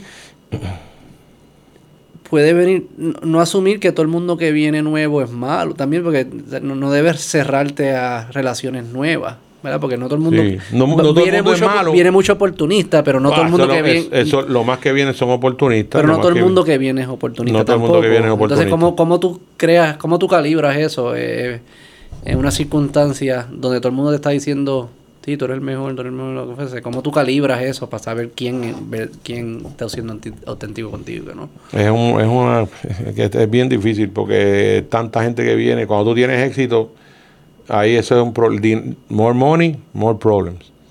Y lo primero que te van a decir es, este es un pillo. Chacho, este es un pillo, este es un tipo, porque el que quiere estar lo tuyo, vienen los yes man, ahí es que entra en acción. Ese es su, su 15 minutos de fama empiezan a hablarte ahí y ya tú estás harto y ya te dices, ay, que se joda, fíjate eso. Y ese es el problema. Complicado. Bien complicado. El éxito está lleno de complicaciones, pues tú ves eh, un algo, cuando algo es igual en todos lados, un sinónimo de toda esta vida de, estos artistas, cuando ves esto está, a mí me gusta mucho leer biografía y cuando ves la biografía de todos estos artistas grandes, eh, en el caso de lo que nos, nos, nos gusta, sí todos es lo mismo, igual que los deportistas. Llegan toda esta gente y los joden y les roban. Los actores también. Los actores. Entonces, Yo creo que hasta los políticos. Todo. todo, todo. Llega la gente, sí, papi, yo quiero ser pana tuyo. Nadie te dice la verdad. Y llega así gente buena. Y gente y a veces ellos se dan cuenta y van donde ti eso, pero siempre está el oportunista, siempre está el, el que llega a querer eh, eh, agarrarte. Yo me acuerdo uno que llegó a la oficina una vez que yo dije, pero este que hace aquí, ¿no? Y vino a cuestionarme cosas. Yo, esta compañía es mía, que yo tengo que cuestionarte a ti. Pero eso es bien curioso porque es, este, es como, o sea, en todo momento, o sea, nadie quiere pasar por momentos difíciles. El momento que te está pasando, el momento difícil, tú lo que quieres es que se acabe. O sea, que eh, cuando yo tengo un pana que me está diciendo la verdad, que duele, yo quiero que se acabe ese dolor. Y, y, el error que cometemos, que a veces lo mejor entonces es que no me digan la verdad. Y ahí te, te, te, te fuiste en el espiral. Correcto. Este, lo que, te, lo que hay que tener es una pasión brutal por la honestidad. ¿sabes? Como que dímelo por más, por más que me duela, dime la verdad. Y eso es el principio de la conversación que me hablaste. Es, lo más difícil que para una gente fácil. A mí me resulta fácil, pero resulta lo más difícil. Tú decirle a un tipo la verdad resulta bien difícil. Pero no es fácil para el que lo escucha. No, no es fácil. Pero si te aprecia y sabe lo que hay, sabe lo, lo que es la persona que te lo está diciendo, ahí él, va a, apreciar eso. Y tú has sentido, porque también mucha gente que entra en esta industria y se convierte en artista son jóvenes, son bien jóvenes. Que son personas pues que yo me acuerdo cuando yo tenía esa edad, uno se cree cualquier cosa, uno no quiere enfrentarse a adversidades. Y ahora con chavo, este chamaco no es como antes, ahora es con chavo, con, mucho chavo.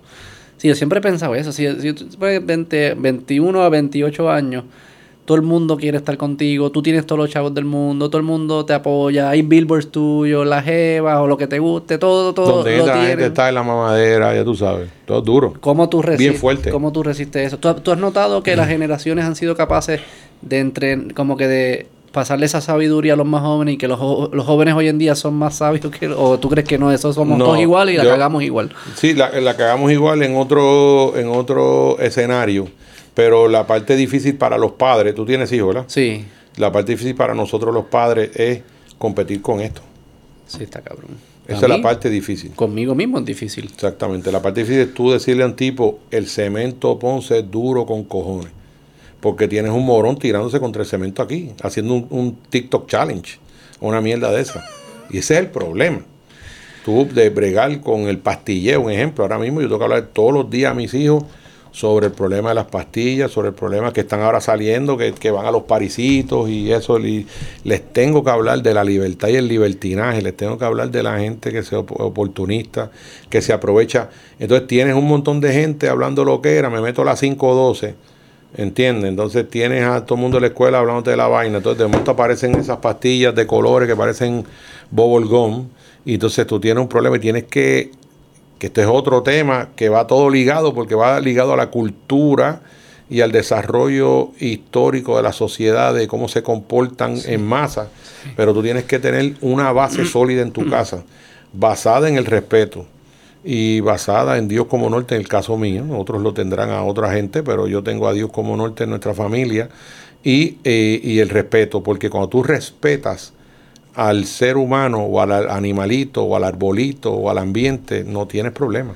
Esa es la base de todo. Yo no te tengo que explicar si tú eres gay o eres heterosexual o eres chino o eres negro o eres blanco, gordo, feo, flanco, bajito, alto. Si yo te respeto, ese es el bottom line. El respeto. ¿Y pero no crees que hay como ¿No crees que, que existan esta música y, sus influencias hacen tu trabajo más difícil?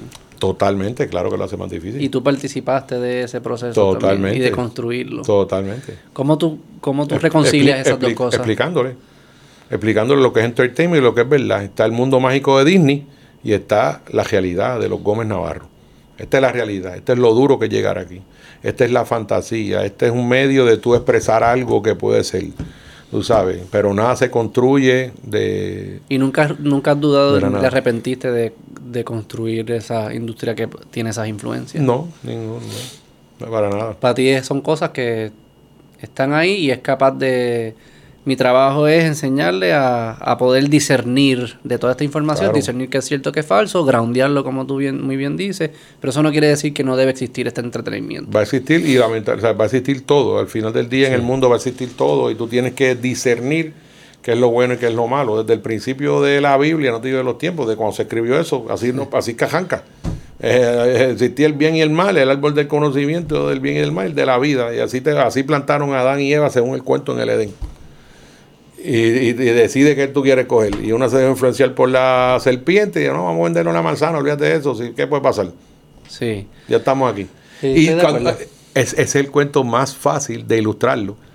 Eh, para sí, hay, que, hay que reescribirlo con redes sociales para, que nos ayude un poco Entonces yo te digo, aquí está la realidad y este es el cuento.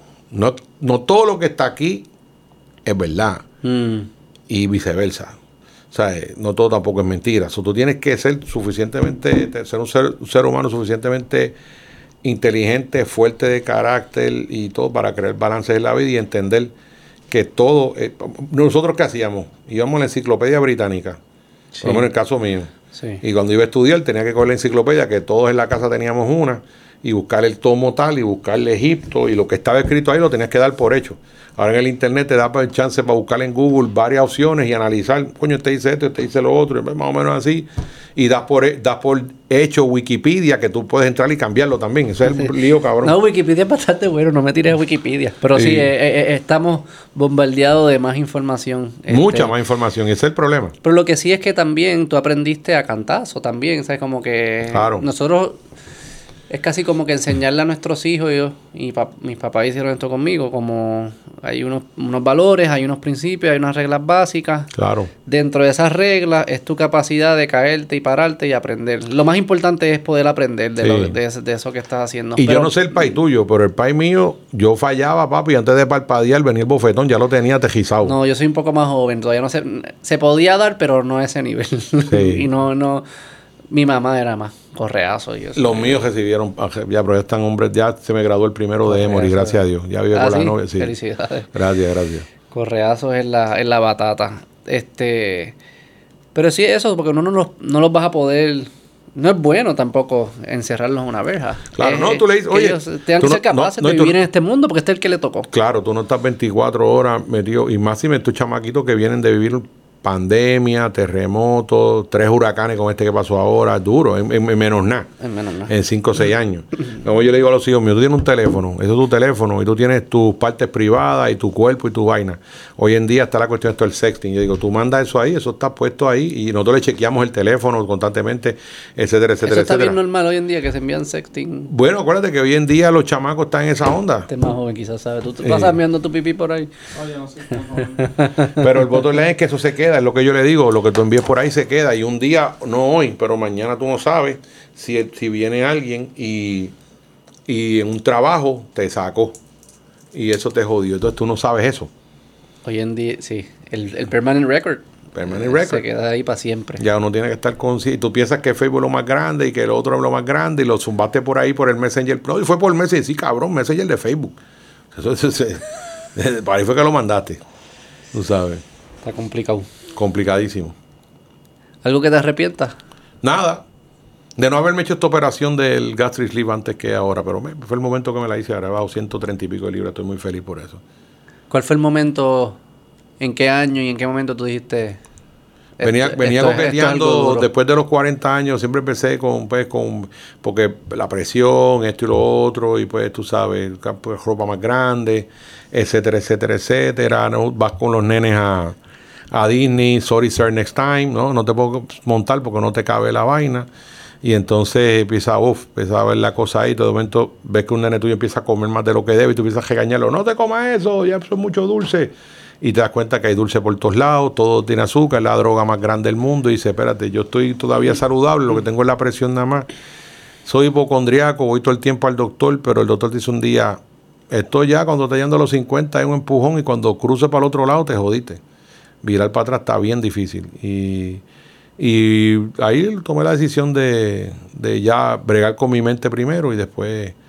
eh, como un tecato, sí, la mente es lo primordial. Todo el que ¿Me- engorda- ¿Meditas o algo? Como- no, no, todo el, que, todo el que se hace estas operaciones drásticas de bypass y gastric sleeves y eso, si no brega con la- o simplemente rebajar a pulmón, si no brega con tu mente, es bien difícil porque la mente es lo que te levanta, te acuestas pensando lo que vas a desayunar, desayunas pensando lo que vas a almorzar, almuerzas pensando en lo que vas a cenar, es básicamente como un tecato, entonces llegas y pides cinco aperitivos, esto y lo otro, y quieres probar, y tú sabes, comes rico, pero mucho, en cantidad excesiva. Entonces te das cuenta que estás en un, igual que un tecato que va al punto a comprar manteca, heroína o lo que sea. ¿Y tú crees que era algo más, que era como un escape o algo? ¿O era Sí, yo me encojonaba y abría la nevera y comía de todo y tenía ahí, entonces, tú sabes, Ya. cosas buenas. Entonces, Sí, eso, sí, sí, y, y hasta el momento que dice, ¿sabes qué? Llegó el momento que tengo que, que hacerlo, tú sabes, porque va a llegar un punto que va a ser bien difícil. Y, pero la mente es la que tienes que bregar con él primero, porque si tú estás, te operas y estás pensando en el Whopper, vas a volver? te vas a volver y vas a volver y vas a engordar más. Me- y me pasó con el, con el globo, cuando me puse el globo, que boté los chavos. Sí. Sí. eh, bajé 50 y engordé 80. ¿Y qué has hecho con la mente? Porque eso no es tan fácil como que haga con la mente y ya. No, o sea, hay como... ¿Qué bregar, haces? bregar con ella, bregar, hay que, es un punto que explicártelo está bien cabrón, pero es básicamente bregar con la mente y, y operarte la mente primero y reconocer y aceptar y trabajar el día a día. Porque es como los tecatos, es day by day. El tecato de la comida es igual que cualquier tipo de adicción. Y la el espiral es bien comida. rápido, ¿verdad? Es bien rápido porque es algo que está a todos lados. Tú entras, tú, tú vas a pagar la gasolina y queda frente tuyo todos los chocolates, todos los dulces, todas las papitas. todos los anuncios de Televisión. Aquí comida. hay, en Puerto Rico, la dieta y la más la dieta que nos han metido aquí es bien, una dieta bien jodida. Sí. Con un fast food en cada esquina, Sí. sentarte a comer con un padrino de Coca-Cola, que es mortal, o de Pepsi o refresco, y todo, eh, y, y no hacer ejercicio, no hacer ningún tipo de. Entonces aquí todo es en carro. Aquí el chamaquito, antes de la escuela, su aspiración primera es tener un carro. No es graduarte de high school, ni graduarte de universidad, el ni, ni es un carro. Quiero un carro. Para ir de aquí a la esquina. Para la Y jeva, te porque a la jeva le gustan los carros. Y te quieres parquear al frente de aquí y no te quieres caminar. Digo, también aquí sudas con cojones, caminas y tiene la chanfurneta suda. Entonces, este es el proceso. Sí, pero los hábitos no están... Los hábitos no están de cogerte media hora y vete y camina. Y que sea eso tu, tu prior- Mi prioridad en mi vida ahora es caminar. ¿Sí? Sí, yo siempre he hecho ejercicio, toda la vida. Pero yo ahora lo tengo ya de una rutina que yo lo hago, yo me levanto y ahora tengo un perro rescatado nuevo después de Chobo que lo, lo pusimos a dormir el pobre después de 12 años. Este, y él es mi partner de caminar y de hacer ejercicio. Yo lo amarro en el parque y yo hago mis cosas. Y ¿Y escuchas algo mientras caminas? Mozart, casi todas las mañanas lo que escucho es Mozart, Puccini, eh, Jovan, todo Me este gusta. Bach. Me gusta Bach, me gusta Chopin, todos estos tipos. Me gusta, me da, me relaja mentalmente. Súper. A veces escucho jazz. Ayer estaba escuchando, eh, creo que estaba escuchando ayer. olvidó. Pues que, que añadir el, po- el podcast a tu dieta. No, no, lo, voy- a añadir ahora, ahora que estoy contigo. Ayer yo estaba escuchando, me pusieron Bad Bunny después. Pero yo estaba escuchando John Coltrane. Ya. Vamos a dejarlo ahí, Cholo. Nada, quería. Quería. Yo escuché la, la conversación tuya con Mikey backstage y con Chente. Sí. Con, o sea, que la gente que quiere escuchar más de la historia del género, Sí. vayan ahí porque en verdad yo dije, no voy a hacer la misma. Ya eso está ahí, está Sí, documentado y son tremendas. Yo quería conocerte un poco más, ver por qué Ah, piensas de la forma que piensas. Gracias. Bueno, espero haber logrado a Son Sí, no, la pasaste bien. Brutal, Eso es lo brutal, importante brutal, brutal, No, brutal. no, yo creo que sí, como que conocimos un lado de, Sí, sí, sí, sí. de por qué piensas de la forma que piensas, que yo creo que ese es mi... He ido, Sí, he ido, he ido descifrando cuál es mi misión del podcast y yo creo que es Claro. hablar con personas para entender lo que piensan y por qué piensan lo que piensan. No es para juzgar lo que Y- piensan, claro. ni eso. es No, para- y creo que te has dado cuenta que la honestidad es la- el, el punto eh, neurálgico aquí. Ese ha sido mi, mi punto neurálgico. Lo tocamos en varias cosas. Yo de adulto, de adulto em- y ahora que soy papá, he empezado a apreciar más el valor de la honestidad. Porque de niño uno no entiende lo que significa la honestidad. Porque de niño para mí significaba, cuando te hagan una pregunta que hiciste algo mal, no mientas. Exacto. Pero eso, eso es un componente de honestidad. Es el principio de la honestidad. es el principio. No pero, pero no solo eso. No es solo eso. Es vivir una vida que no te mientes a ti mismo. Exacto. Es no quedarte callado cuando tienes una opinión y la quieres compartir. ¿Y tus hijos tienen cuántos años? Cuatro. Cuatro Sí. y uno. No, y te vas a dar cuenta a medida que pasen que es una chulería de que tú tienes que ir fomentando ya desde ya. de ya si no lo has hecho, estás tarde, estoy seguro que lo has hecho. Este, eh, ya de la confianza. La confianza va a bajar de la honestidad y al no mentir. Van- son hermanos, son como los tres mosqueteros. Tú tienes que confiar en mí para que no me mientas y seas honesto conmigo, porque papá y mamá siempre van a estar aquí to back you up. Sí. Y entonces ese, esa honestidad que hace que tú nunca me mientas y siempre me digas la verdad, hace que esa base esté puesta allí. En esto, este weekend vi un documental que me dio mucha pena, este, que es el de Jeffrey Dahmer, está número uno en Netflix. Ah, El de- No sé quién es, me salió y no sabía quién era el Sí, tipo. es este tipo que era un asesino en serie, mató Ah. 17 personas homosexuales Ok. y él tenía sus propios demonios y te das cuenta Sí. la crianza con su mamá, con su papá, la mamá los abandonó, entonces el papá pues tratando de... Bien interesante y tiene todo que ver en eso y, y es un asesino en serie, se, se crió un tipo... bah, Hay que ser bien open y bien claro. Y más hoy en día que los niños... Yo aprendí muchas cosas en la calle que mi mamá no me decía por tabú. Y entendí después de eso. Y mi papá, que para descanse, que, que tal vez tratando de protegernos, pues no te hablan de que es un condón. Mm. No, porque quizás eso es malo, lo ven socialmente así. Sí, sí, sí, sí. Y todo eso, todo eso está... Otros tiempos también. Otros tiempos. Hay una frase en inglés que, que es hurt people, hurt people. O sea, que gente que ha sido, Ujú. que ha sufrido traumas son los que tienden a pasar los traumas adelante. Sí, difícil, sí, romper la cadena del trauma es bien difícil. bien. Y, y diste algo de confianza y es verdad. Yo, le añadiría otra cosa que también es la confianza en uno mismo. Claro. Algo que a mí me- yo por mucho tiempo en mi vida struggle con la confianza de mis ideas. Yo tiendo a pensar bastante distinto a como todo el mundo piensa y veía Ajá. las cosas distintos y me las callaba y casi nunca me atrevía a decirlas. Ajá. Y poco a poco con el tiempo he como que desarrollado más mi propia confianza de decir, mira, tu idea, dila, haz- di- Claro. no es que no, no seas arrogante, sé humilde con tu idea, Claro. eh, pero tienes que confiar que tú hiciste el trabajo, tú pensaste, tú estás siendo honesto y no tienes que tener ningún, ningún miedo ni sentir vergüenza por Claro. tu idea. Este, y es algo que aprende también de adulto lo aprendes. Y para ser un buen amigo, yo tengo que hacer eso. Porque si yo veo que mi amigo está haciendo algo que yo no creo que es lo mejor para él o para ella, aunque sea difícil la conversación, es mi responsabilidad como amigo traerla. Y a veces me la callaba, también con mi familia, lo que fuese. Yo soy bien callado, soy bien tímido, eso que yo prefería, aunque mi mente tenía de esto, yo no iba, yo no iba a decir algo que iba, yo sabía que iba a revolcar el avispero. Exacto. Aun- aunque yo ¿Ustedes son supiera? Dos, cuatro, cuatro. dos nenas y dos nenes, yo soy el tercero. También era la dinámica de ser el tercero. Tú conoces a mi hermano, que es un bocón, qué sé yo qué. Yo estoy sentado ahí como un bobo, como que escuchando. Pero un poco me tomó tiempo desarrollar mi propia confianza para sentirme cómodo con mis ideas Claro. y, y aprender a expresarme. Esa es otra cosa, ¿sabes? Como que puedes ser honesto, pero si no sabes expresarte, pues no, no vas a lograr nada. Claro. Tienes que aprender a expresarte. Yo creo que las artes son bien útiles en eso, como... Sí. Yo soy bien, lo he mencionado en el podcast mil veces, a mí me encanta la comedia, es mi arte favorita. Y parte de lo que ellos hacen es hablar de cosas difíciles de una forma que se pueda hablar, porque viene con un chiste y eso. Claro. Y, y tú no te estás dando cuenta, Pasa pero con ficha. pasa con ficha. Pero te están diciendo la verdad en la cara y la verdad bien cruda y, Claro. y- o sea que cómo incorporar esas cosas a tu, a tu toolkit te ayudan a ser más honesto. Claro. Pero que es un valor bien importante. Totalmente. Y, y lo veo, sí, lo veo en tu trayectoria. Y veo que ha sido importante para las personas que tú has manejado. Este, nadie espero eso que, ha sido, eso ha sido la espina dorsal de todo mi negocio y de toda mi carrera. Y lo, lo, miras ahora para, porque eso tú lo ves, el tiempo el que tú te hace, tú no puedes decirlo si estás empezando, pero cuando tú llevas tiempo miras para ti y dices, wow. Y es eso, siempre es el haber sido así. Pero es curioso porque cuando uno está en, eh, uno está en las trincheras, como tú dices, es bien difícil saber si estás en el camino correcto.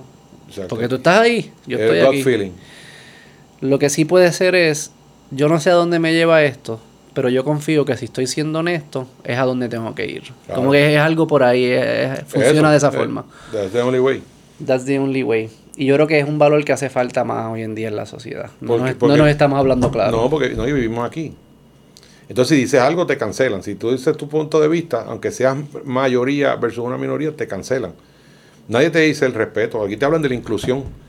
No, inclu- o decirte un tema neurálgico. sí. Sí, sí. Te hablan de la inclusión. Tú te dices, ah, entonces usted sabe lenguaje de señas. No, ah, pues entonces no me hables de inclusión. Porque cuando tú hablas de inclusión, tienes que hablarme de los sordos, de los mudos, ¿entiendes? De las personas lisiadas. Entonces, háblame de inclusión. No me hables de inclusión para un sector nada más. Sí. No, no, no, no. O inclusión si solamente te apoyo, porque O entonces no es inclusión. no. Por eso, por eso, por encima de la inclusión va el respeto. Cuando tú respetas, tú eres inclusivo. Pues estás respetando a todos por igual. Le- es, mi, esa es mi base, mi teoría. Respeto. Respeto. Sí, sí. Yo lo llamo para tener buenas conversaciones como, como esta. Que la gente me ha preguntado como, ¿cómo uno tiene buenas conversaciones? Yo lo primero es respeto, que ah, de eso viene amarrado, asume buena fe. Claro. Cuando alguien dice algo, hoy en día cometemos demasiado error que asumimos que es lo peor. Déjame ver cuál es el monstruo que es capaz de decir eso y lo dijo por esas razones. Exacto. Eh, Por ejemplo, los debates de, de aborto, digamos. Alguien que dice, yo estoy en contra del aborto, tú odias las mujeres. No, no asumas lo peor. Exacto. Escucha, asume buena fe. Igual que alguien dice, yo soy pro aborto, tú quieres asesinar niños. No, tampoco. O sea, Oye, no día- asumamos mala fe. Hoy en día la- eh, tú tienes un grupo de feministas que piensa que todos los hombres son los más malos. Sí, pero es, es- es- Es así. Entonces- ese presupuesto de que los otros son Sí, malos. Yo tengo amigos míos que, que son todas mujeres, ¿no? y que son todos, el- ellos son los únicos hombres en la casa. Entonces, un ejemplo, decirte un ejemplo, tú no vas a encontrar un más feminista que un amigo mío así, que tiene que, tiene que hacer moño, que tiene que estar, tú sabes. Está solo criando. Sí, mano. Entonces, tú sabes que, que no to- eso, no todo el mundo es, ¿entiendes? No puedes asumir, es- es respeta para que te respeten y entonces para que todo el mundo viva una mejor sociedad. Ese es mi punto, tú sabes. Y casi todo el mundo con lo que yo he hablado, y yo he tenido gente aquí que no, no estuviesen de acuerdo en nada, pero ninguna de las personas que yo he tenido aquí hace las cosas con mala intención. Nadie. Habrá locos, habrá Sí, psicópatas, sí, sí, sí. pero la mayoría de las personas no lo hacen con mala intención. Claro. Escúchalos, hablemos y respeto y probablemente Claro. llegaremos a algo que sea funcional. Sí, sí. No, y si no, pues Y tú si no, vives en pues, tu pues, mundo, yo en el mío. y no, exacto. Tú vaya, yo voy para acá. Yo hago el pare, tú pasas, después paso yo. Si hago yo el pare primero, pues viceversa. Y, y, y that's it. Y, y estás en tu patria. Tu patria son tú, mujer y, tus dos hijos. Sí, me gustó eso. Me es gustó tu eso. patria. A mí me- eso, eso, eso te lo enseña a ser papá también. Seguro. Algo que yo aprendí bien. Fue como, antes de ser papá, uno está pensando como que no, yo quiero hacer esto para cambiar el mundo. Cosas bien abstractas así. Sí, sí. Que en verdad yo, ahora que el- que tengo hijos lo pienso, digo como, si tu meta es cambiar el mundo, ¿qué tú haces mañana? Como que eso no, no, no te da una, no es una guía clara, Exacto. porque es muy abstracto. Exacto. Cuando tienes los hijos es como que, ah, ya yo sé, mi meta es bien clara. Que, ellos este- que ellos estén bien, que tengan lo que necesitan para estar bien ahora y para desarrollarse hacia el futuro. Y es sí, como que bien, bien claro, es un objetivo bien, bien Sí, claro. Y no, y bueno, tú tienes tus hijos 18 años, se van después de ahí. Entonces, tú, tú son 18 años que tú tienes que, a grosso modo, ¿no? En teoría. entrenarlo. entrenarlos para el mundo y no son tuyos y después tú vivir orgulloso de lo que hacen y saber que, que son ciudadanos, pues esos son la patria tuya, esos son los que construyen y van a construir para adelante. ¿Entiendes? Al final del día es eso, Y prepararlos para el mundo que es duro. durísimo. Bueno, Cholo, la pasaste bien entonces. De show, Que se si repita. seguimos, vamos, llegamos aquí ahora, tenemos que mandar a buscar a Almuerzo de Cundi. Yo te, vamos, vamos para Tengo que seguir, pero sí. Dale, otro día Pero vamos otro día, otro día, un sábado va a hablar para, cuando llega Bobby, Willy y Rosario ahí. Vamos para allá, vamos para y, y el, y el Sacharazzi. Dale, gracias, Cholo. bye, bye.